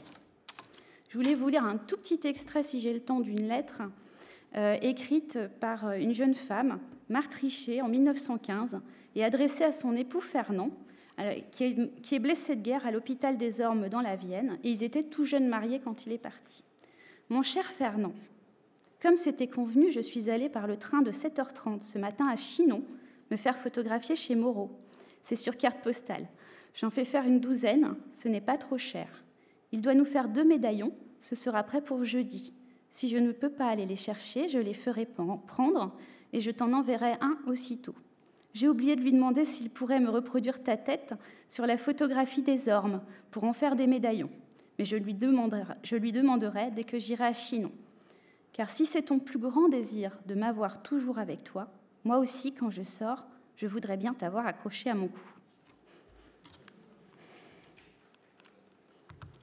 Cette ambition humaine d'être toujours avec ceux qu'on aime confère à la photographie un rôle symbolique de notre rapport à l'autre, des habitudes qui perdurent dans nos portefeuilles ou maintenant sur les fonds d'écran de, nos portables. La puissance narrative de l'image est indéniable. J'aime beaucoup ce petit portrait de Marie-Amédée Louis de Clermont-Tonnerre enfant, âgé d'environ 3 ans, vers 1880. Parce qu'en fait, il est vraiment l'archétype de tout ce qu'on peut faire dire à une image. Reflet d'une enfance dorée au sein d'une noblesse insouciante, icône intemporelle de chérubin. La généalogie nous apprend qu'il est mort pour la France en 1918. Mais moi, ce qui me touche beaucoup, c'est le petit flou des pieds, car ce petit garçon n'a pas pu s'empêcher de balancer ses pieds, alors que tout, je pense, dans le studio était fait pour qu'il ne bouge pas. On peut imaginer qu'il a été sermonné par la suite. Et je trouve que cette photographie est un geste touchant de l'enfance. Alors que faire quand on ne sait pas? Réinventer des arbres généalogiques, transformer des personnes photographiées et pourtant dûment identifiées dans l'inventaire en protagonistes de jeux de Cluedo ou de qui était-ce? Sont autant de moyens de faire dialoguer au présent des images du passé en jouant avec une dimension fictionnelle. Alors, on nous avait reproché sur notre jeu de qui est, donc qui utilise des portraits euh, de la famille de Biancourt et, de proches, donc identifiés, mais qu'on a, on a gardé que les prénoms, euh, bah, d'avoir que du noir et blanc. Donc, euh, quelqu'un nous avait dit oh, ce serait bien de les faire coloriser, les enfants vont pas du tout apprécier. Les enfants et les adultes ont beaucoup joué, et en fait, l'enjeu était au contraire de pouvoir montrer qu'il euh, ne s'agissait pas de dire est-ce qu'elle a les yeux bleus ou est-ce qu'elle a un gros nez, mais bel et bien d'imaginer comment décrire les vêtements, les châles, les colliers, et donc de rentrer dans la photographie pour vraiment se l'approprier et la regarder. Autre exemple de valorisation euh, par les mots-clés, donc euh, les parcours dans les collections proposés sur notre portail en ligne Collection de Touraine, qui permet de, réunir une sélection d'images autour d'un thème, comme ici euh, la moustache au Second Empire.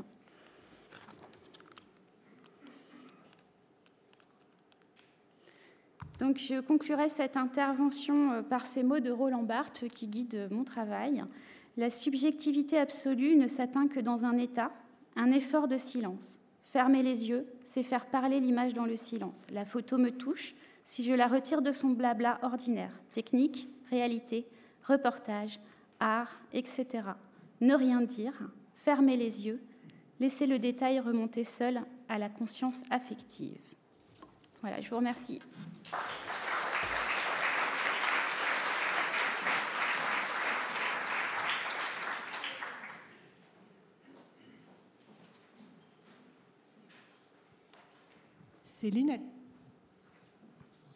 Céline a... dû s'absenter là quelques minutes, mais j'invite euh, tous les participants de ce matin à revenir. En fait, Olga, tu aurais pu rester euh, sur scène pour répondre euh, aux éventuelles questions de la salle.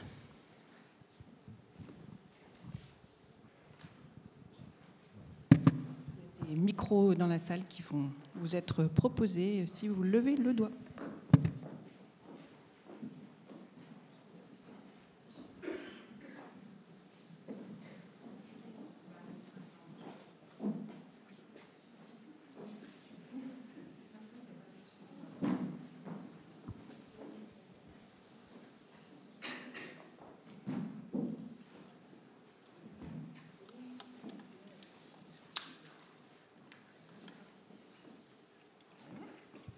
Que l'on vous aurait endormi totalement au point que vous n'ayez point de questions.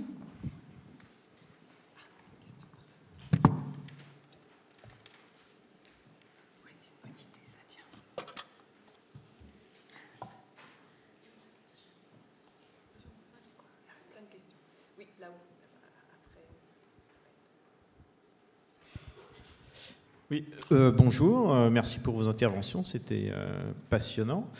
Euh, j'aurais une question concernant la, numérisation euh, euh, des, photographies. On a bien vu que les, choix, le contexte de numérisation sont, importants,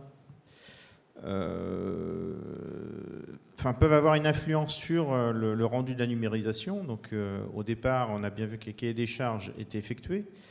Mais est-ce qu'au moment où les, images sont livrées et, surtout conservées, est-ce qu'on conserve associer à ces photos justement ces conditions de numérisation que sont euh, la, température de, la lumière utilisée, euh, tout le contexte technique pour pouvoir après essayer de, qualifier cette numérisation Oui, alors c'est une bonne question. C'est vrai qu'on est allé assez vite là tout à l'heure là-dessus, mais effectivement, il y a des métadonnées en fait. Il y a des, y vous savez qu'il y, a les IPTC, il y a les EXIF. Donc les EXIF permettent d'enregistrer en fait des conditions de prise de vue ça, c'est fait plutôt en fait pour la photographie, euh, dire de la prise de vue, quoi. C'est le réglage de l'appareil de prise de vue, mais encore une fois, là, euh, les réglages de, l'appareil, en fait, n'impactent pas, si vous voulez, sur le. enfin, aussi, ça, impacte, si vous voulez, mais c'est euh, comme si vous donnez deux, deux, appareils photo à un Leica argentique et puis un appareil photo tout à fait quelconque. ce sera toujours un 24-36 avec un 50 mm, avec une ouverture que vous utilisez à 8, un, temps de pause à 125e de seconde, ça, va être sur le banc repos. Mais après, tout dépendra en fait de la, de la, de, du, type d'objectif, enfin, de la qualité de l'objectif. Voyez, ça, fait, et ça sera toujours les mêmes les indications, si vous voulez, de l'exif, ça sera ça. Donc c'est vrai que ça ne donnera pas, pas beaucoup d'indications. Et puis le même appareil, vous le confiez, si vous prenez le Leica et que c'est un bon appareil, vous dites c'est avec ça qu'il faut travailler, vous le confiez à, à Guy Lequerec ou il y a quelqu'un d'autre, peut-être qu'on n'aura pas du tout la même qualité d'image, même si c'est fait avec le même temps de pause, avec le. C'est la méthodologie aussi qui va changer. Et ça, malheureusement, on on n'intègre pas en fait ces données-là. voilà, c'est sur, sur ces images.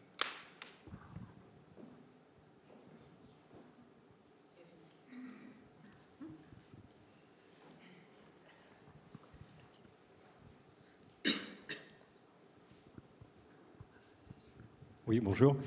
Euh, question pour Gwenola. Qui, tu n'as pas abordé la question de la, toxicité dans la manipulation des, nitrates en particulier. C'est vrai, je, je pas. Comme j'avais beaucoup de choses à dire, je ne l'ai pas développé. Euh, c'est quelque chose, effectivement, les, produits qui se dégagent des, négatifs en nitrate peuvent être toxiques. Après, ça dépend de la quantité et, des conditions de travail.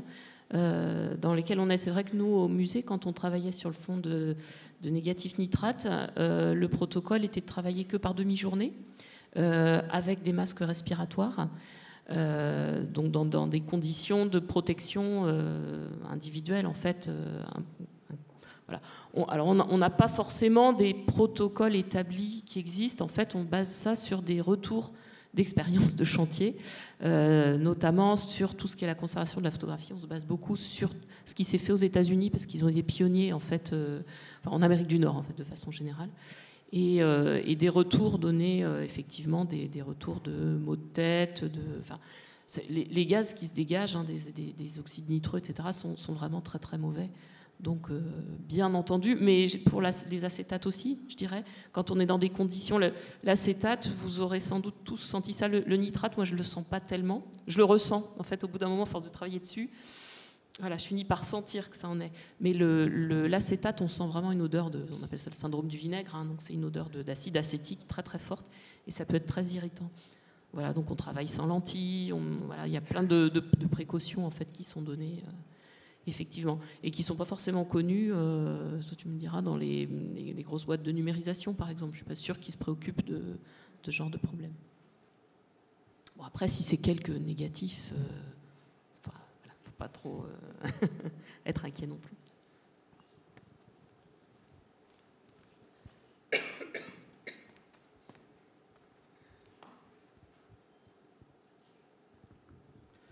Bonjour, j'avais une question pour euh, Laurence Prodhomme.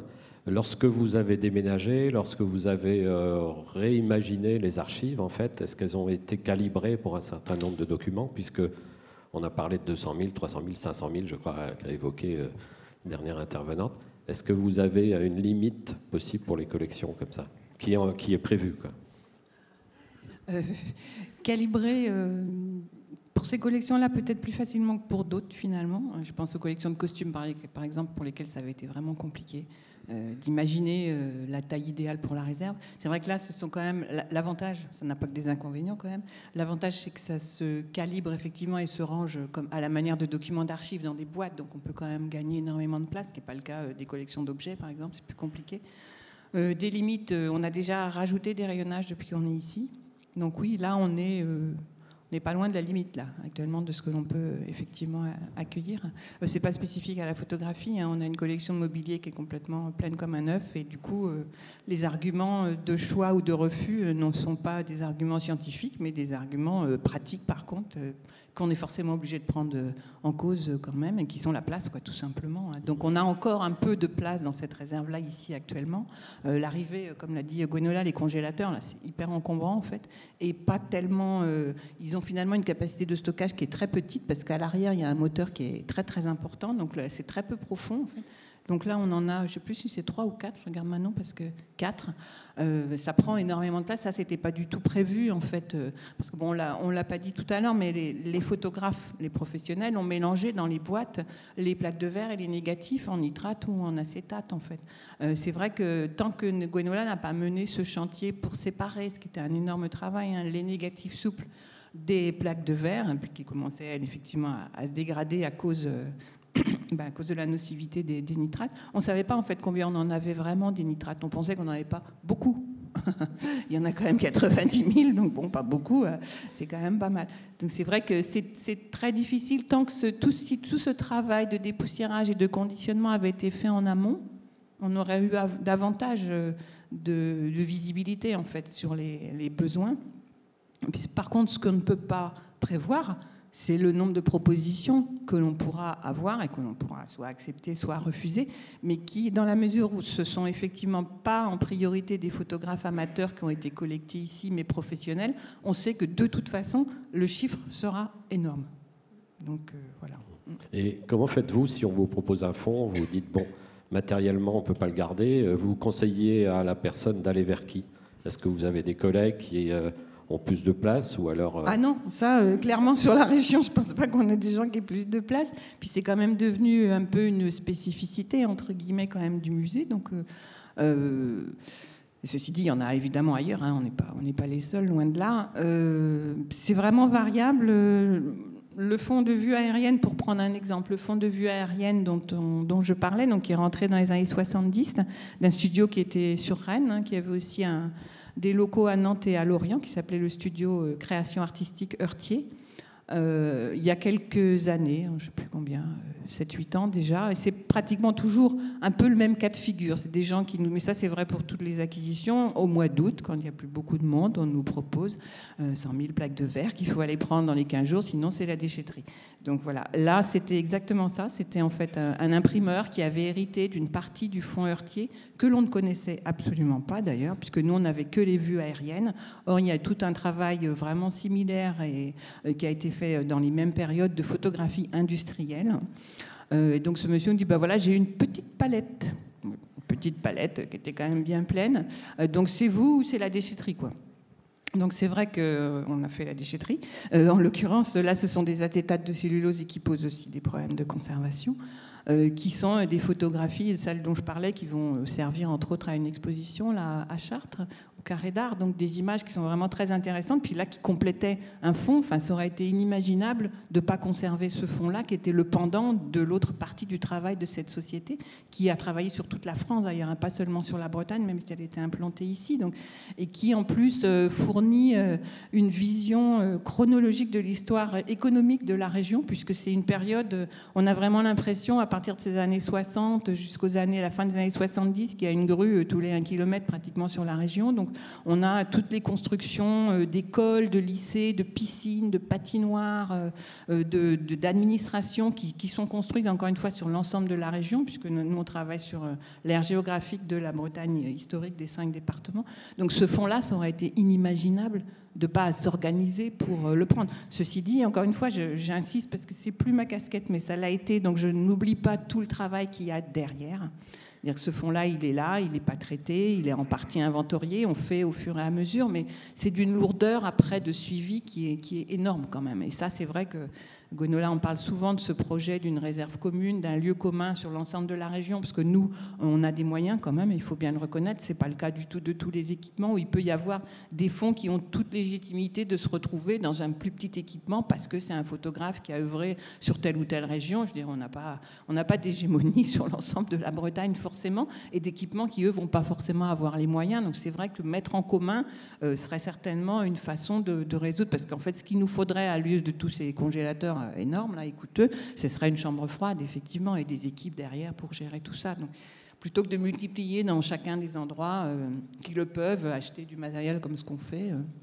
ça serait la solution. Mais il n'y a pas de réponse unique à, votre question. La, photo que j'ai montrée là dans le hangar, ce n'était pas une réserve du musée, hein. c'était un hangar ouvert avec un toit, mais ouvert vraiment. c'était l'un des pires fonds, enfin au niveau conditions de conservation qu'on a rassemblé ces dernières années.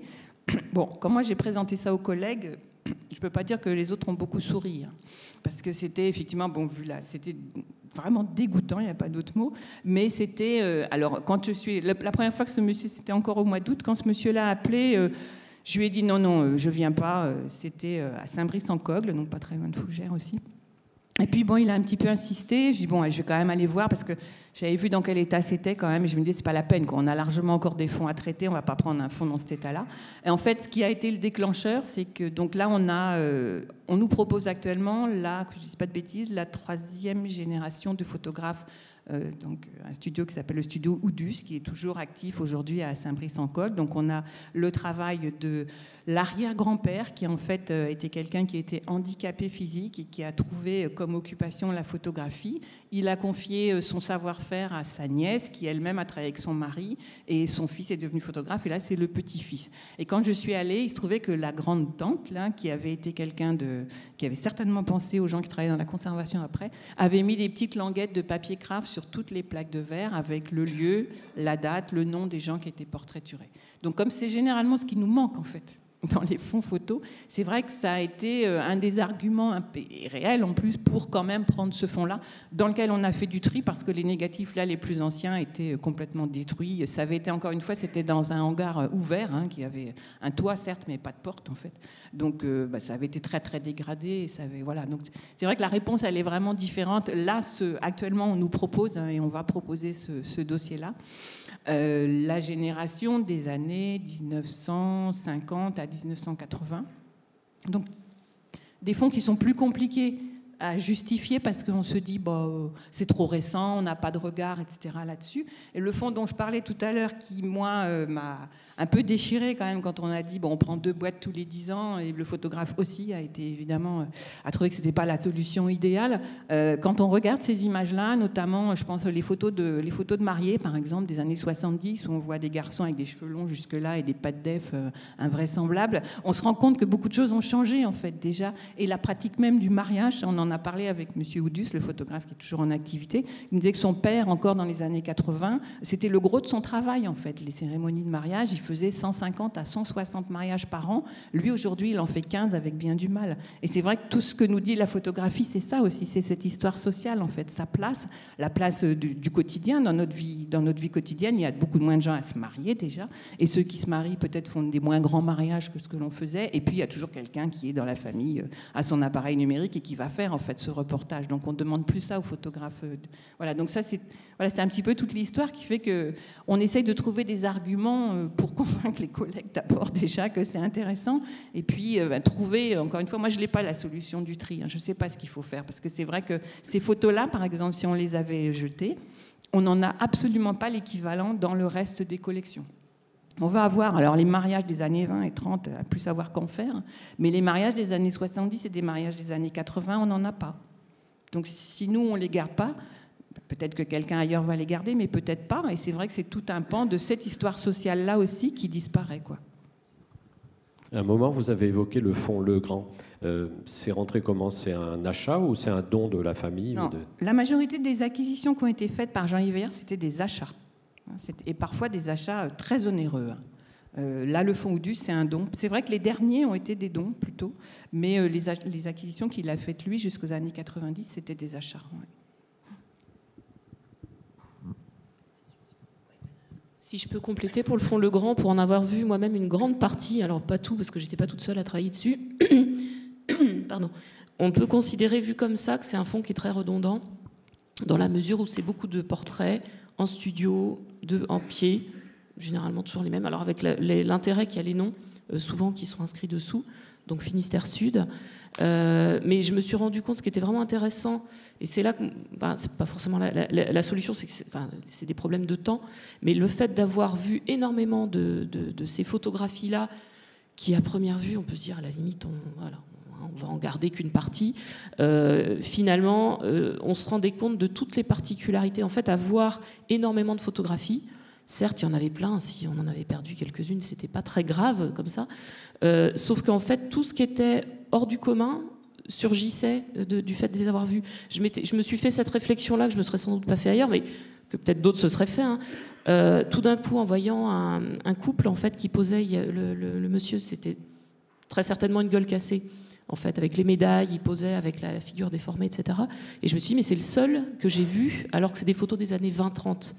C'est le seul sur. Euh, s'il y a 100 000 négatifs nitrates, j'en ai vu peut-être 40 000 ou 50 000. Euh, je m'étais fait la réflexion sur un enfant visiblement handicapé. Je me mais il n'y en a pas qu'un sur, euh, sur 100 000, etc. Une femme qui pose avec une cigarette de façon affirmée. Enfin, toutes ces choses qui sont, en fait, qui passent à l'as, effectivement, quand on ne peut pas avoir le temps de tout regarder. Et euh, moi, je me dis, enfin, c'est pas forcément une solution, mais c'est vrai que de pouvoir avoir le temps, c'est des questions financières, de au moins tout regarder euh, pour pouvoir aussi faire un tri et puis Puis prendre le temps, en fait, c'est l'avantage des fonds qu'a collecté Jean-Yves Veillard, c'est qu'ils n'ont pas été traités tout de suite, ils ont été mis en, en fait, ils ont été inventoriés, donc enfin, ils, ne peuvent pas être jetés comme ça, et, et, en fait, les questions se posent différemment. La, solution sur le fond Le Grand, par contre, on aurait pu peut-être en, en, en, éliminer parce qu'il y a souvent des doubles. Mais finalement, ce choix-là n'avait pas été pris au départ. Ah, c'est toutes sortes de questions qui sont difficiles à prendre en amont euh, sans avoir vu le tout.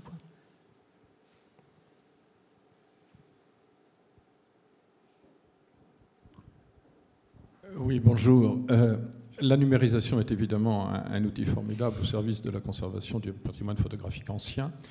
Mais la numérisation, c'est aussi depuis, euh, depuis 20 ans euh, euh, comment dire, un formidable risque. Vous parliez de fragilité tout à l'heure sur le patrimoine photographique.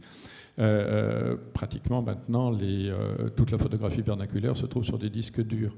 Alors, dans, dans, 10 ans, dans 20 ans, dans 30 ans, dans 50 ans, quand on se posera la question de, savoir ce qu'est le patrimoine photographique des années 2000 à 2000, à 2000 et quelques, euh, euh, comment, se posera-t-on la question en termes de, conservation euh, en, termes numériques, en termes d'originaux numériques? Ce qui est tout à fait possible hein, et, envisageable. C'est la même démarche que vous avez par rapport à la, photographie argentique, sauf que là, bah, ce seront des fichiers numériques qui seront quelque part. Ou est-ce que, que, vous avez une approche où, finalement le tirage reprend toute sa place et où il convient, euh, par une sélection alors forcément subjective, euh, de faire des tirages des photographies les plus intéressantes de cette période, telles qu'elles auront pu être euh, identifiées, pour en faire des tirages et les conserver sous une forme positive de tirage.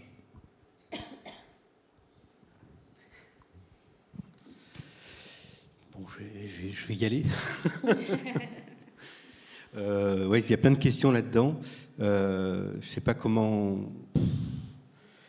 on vous répondre à ça parce que c'est euh, moi ce que j'ai essayé de dire euh, tout à l'heure, c'était que déjà d'une part, euh, la numérisation en elle-même, ça pouvait être un très grand danger pour l'original, même s'il est ancien en fait, hein, qu'il conservait. Moi j'ai calculé tout à l'heure les, les, 12 000 photographies conservées dans un congélateur à 5 000 euros, ça fait du 40 centimes l'image. sans compter en fait l'électricité, les coûts des locaux, enfin la maintenance et tout ça. Donc ça coûte cher hein, de conserver la photographie argentique. Il y a des euh, analogiques, il y a des, il y a des, il y a des, comment dire, des recommandations euh, qu'on atteint rarement, même si on veut faire les choses bien, enfin au niveau des collections. En tout cas, euh, on est toujours un peu, voilà, un peu mal parce qu'on ne fait pas toujours ce qu'il faudrait faire, parce qu'on n'a pas les moyens, parce qu'il n'y a pas de temps, parce que. Mais sinon, si on devait faire les choses correctement, les photographies analogiques dont vous pouvez parler, que vous pouvez espérer des tirages, euh, euh, les recommandations, quelquefois, ce sont des températures négatives, des congélations. Vous voyez, enfin, c'est pas écologique du tout, hein, beaucoup moins que de conserver un fichier.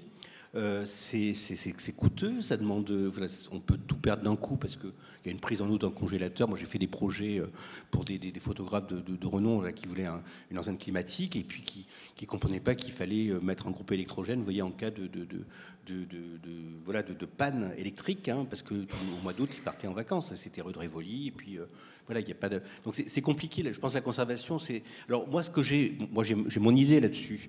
Euh, ce que je voudrais déjà préciser, c'est que dans les projets de numérisation, c'est un travail collectif. Donc euh, même si je fais du conseil là-dedans.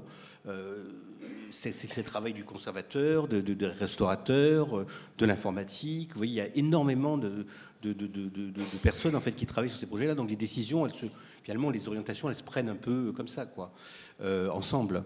Euh, après, euh, la conservation des fichiers numériques, oui, elle est, fragile, mais si vous voulez, elle demande une conservation active autant que la conservation. souvent on dit c'est une conservation passive.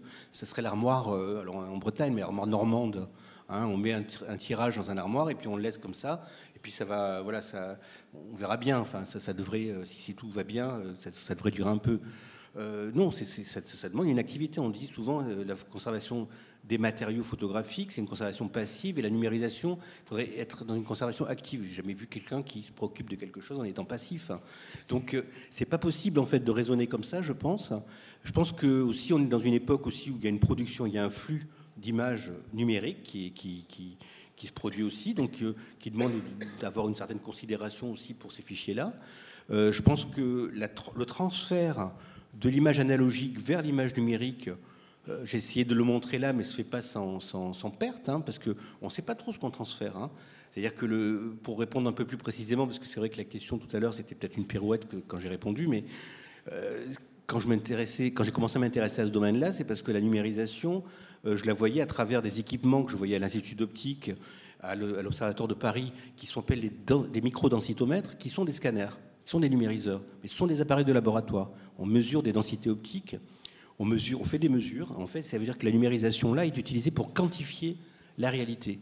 Et donc là, on a un instrument de mesure qui quantifie, qui est étalonné, qui est réglé, et on a un ensemble de données qui s'appellent pas des valeurs de pixels, qui s'appellent les densités optiques, mais qui ont les mêmes valeurs en fait. On fait une image avec, ces mesures-là. On a un tableau Excel avec des valeurs, et ça donne une image numérique. Mais alors ça, c'est une mesure. Ce qu'on fait avec la numérisation, ce qu'on fait avec la photographie, parce que maintenant, finalement, on numérise plus, on refotographie la photographie, euh, mais même avec les numériseurs, ce qu'on fait, c'est qu'on utilise des objets qui ne sont pas des appareils de laboratoire, pour faire des mesures qui devraient en fait perdurer, si vous voulez, qui devraient. Euh, bah, et c'est vrai qu'il n'y a pas de euh, les, données techniques en fait qui sont rattachées au fichier numérique, elles sont, elles sont assez arbitraires parce que c'est un appareil qui n'est pas réglé. Hein. c'est comme quand vous allez dans le supermarché, vous voyez des thermomètres. Euh, bah, vous regardez tous les thermomètres, ils n'indiquent pas toute la même température. Ils s'appellent tous thermomètres. Les numériseurs, c'est pareil. Donc c'est vrai qu'il n'y a pas de garantie en fait avec tout ça. Donc la photographie, c'est vrai que c'est cette photographie numérique en tout cas qui voilà qui, arrive en fait. Euh, elle va devoir cohabiter avec la, photographie numérique qui a été faite d'après euh, le patrimoine. Mais on va retomber et on retombe dans les mêmes questions par rapport euh, au vieux débat de la photographie là, qui est vraiment dépassé. la réalité, est-ce que la photographie c'est la réalité? Parce que là, la question qu'on pourrait se poser quand je vous présente ça tout à l'heure, c'est bah, la photographie, ça n'a jamais été la réalité, la représentation de. donc pourquoi s'inquiéter de savoir si euh, ma photographie numérique ressemble à l'original? Vous voyez, euh, en tout cas en termes de, stabilité en fait des fichiers, et tout ça, la seule différence, ça va être que euh, analogiquement, on a des, même si on a des, nitrates de cellulose qui se déforment, on, va avoir quelque chose qui va, voilà, on va perdre en fait un pourcentage Hein, euh, a montré en fait son tableau avec les, longévités. Hein, et elle s'est pas attardée dessus parce que là c'est beaucoup plus complexe que ça. Mais en tout cas, c'est pas du tout ou rien. Et c'est vrai que les fichiers quelquefois c'est un peu du tout ou rien. Hein, sur le... Mais bon, en même temps, euh, euh, je veux dire, les données bancaires sont conservées depuis très longtemps sous forme de fichiers. voilà, elles n'ont pas été perdues. Il y, a beaucoup de fichiers qui se conservent depuis très longtemps, si vous voulez, et on sait très bien, même en cas de conflit, vous voyez, exporter des données, en fait. Euh, après, c'est une volonté, en fait, hein, et c'est pas peut-être pas plus compliqué. Je sais pas.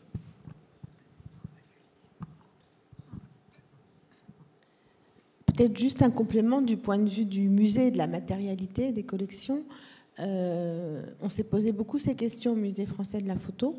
Euh, puisqu'on était sur les usages et la photo amateur. Donc euh, la question de quid des, albums de famille numériques, hein, on, connaît bien la problématique de nos photos de famille euh, sur nos disques durs et puis bon, la disparition progressive de l'album. Et ce qui est intéressant, c'est que du coup, alors qu'au même moment, on est en train de numériser, de dématérialiser des photos, à l'inverse, pour tout ce qui rentrait, tout ce qui était de l'ordre de l'acquisition de photos numériques, on, repassait à la matérialité, c'est-à-dire que on collectait euh, euh, des coques de, de, téléphones portables où il y avait des photos euh, diverses et variées, les mugs, enfin tout ce qui tout ce qui rematérialise l'image dématérialisée, y compris les albums de photos qu'on édite en ligne à partir de ces photos de famille, voilà. Donc euh, je ne sais pas si c'est pour se rassurer, à la fois c'est aussi euh, des, témoignages euh, sociologiques, mais, il y avait cette... Et, je pense aussi à un fond qu'on avait acquis parce que l'importance de, des images sur le, net pour les révolutions arabes et notamment la révolution tunisienne était importante et on avait acquis tout un fond d'images qui avait circulé en ligne durant la révolution tunisienne. Et on a évidemment les les captures d'écran, parce que c'était intéressant de voir comment c'était diffusé euh, en pleine période historique. Mais on a fait des tirages systématiques euh, du fonds numérique. Voilà. Donc c'est intéressant de voir que euh, dans un cas, on dématérialise et dans l'autre, on rematérialise. D'une part parce que le, musée, c'est un lieu de la matérialité, et, et, là où on pose la chronologie, où on pose le temps, je crois que c'est un des derniers lieux dans notre société où on, est garant de la chronologie. et en même temps, ça nous rappelle aussi que la photo, l'image, c'est en grande partie de la matérialité. Ce que je disais à propos d'Albert Kahn, c'est vraiment très important. C'est aussi de la matérialité.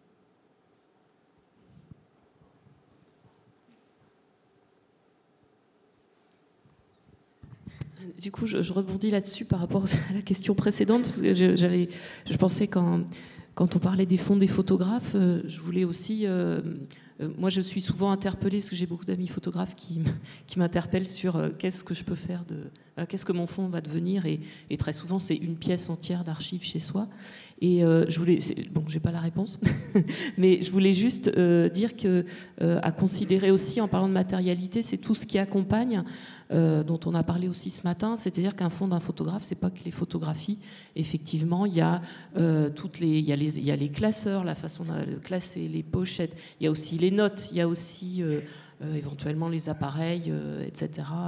Et voilà, tout ça, ça fait partie aussi de cette. C'était plus une réponse à la question précédente, mais qui fait partie. Et pour mélanger les deux sujets, nous, on vient d'acquérir un, fonds euh, assez important d'un photographe professionnel euh, de Tours. Euh, et finalement, on a plusieurs fonds, hein. on a plusieurs millions de photographies, nos archives départementales. et on se retrouve à avoir des négatifs où finalement, on ne sait pas toujours quel est le cliché qu'aurait choisi le photographe. Et donc euh, quel est, euh, c'est pas forcément représentatif de son œil. Et là, ce, monsieur euh, qui a 95 ans a numérisé lui-même toutes les images qui lui semblaient importantes dans sa carrière. Donc il a fait deux numérisations, une brute, le négatif avec ses bords comme il faut, etc. Et la deuxième avec le cadrage que lui avait, avait choisi à l'époque. Et donc je lui ai même posé la question est-ce que c'est toujours le cadrage que vous choisiriez maintenant? Et il m'a dit oui, j'ai pas changé d'avis et également un travail sur la lumière donc, euh, pour, euh, au niveau de ces numérisations. Donc effectivement, là, on approche en fait euh, le travail artistique, l'œil du photographe, et on se dit que ce qu'on va conserver, ces deux fichiers, c'est vraiment la, la, réalité en fait de ce qu'il avait voulu montrer de son œuvre. Oui, très vite pour dire que quand même, il y a un problème de politique de la photo en France, enfin en tout cas de mon point de vue. Euh, pour dire qu'aujourd'hui, les institutions ont un mal fou, enfin, les, fonds sont refusés presque systématiquement parce qu'on n'a plus les moyens de les traiter, on n'a plus les moyens de les conserver. Bon, ça, c'est un constat, euh, un constat objectif. Euh, moi, je pense qu'il il est urgent euh, qu'au niveau euh, national, on, ait euh, une, vraie politique, une autre politique par rapport à toutes ces photos. Parce que si c'est inéluctable qu'on jette des fonds, qu'on refuse, bon, c'est ce que, toutes les institutions culturelles vivent aujourd'hui. Hein. on, a des, on a des propositions toutes les semaines et, on ne peut pas suivre. voilà. Et, je pense que sur tous les toutes ces questions des métiers, des évolutions de métiers, des, familles de photos, etc., il nous manque cruellement une, réflexion au, niveau national où on pourrait travailler avec toutes les structures euh, patrimoniales pour savoir qui fait quoi euh, et quelle mission. Et, vraiment, je, je pense qu'il y a une urgence pas vous couper l'appétit hein, quand même avec des propos comme ça.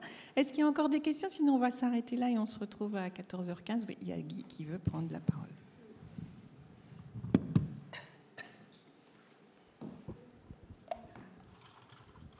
Oui, c'est pas une question, c'est une conclusion. Après cette première partie de colloque, je me dis que quand j'ai lancé dans la photographie, il y a à voir et à ranger, c'est très vrai.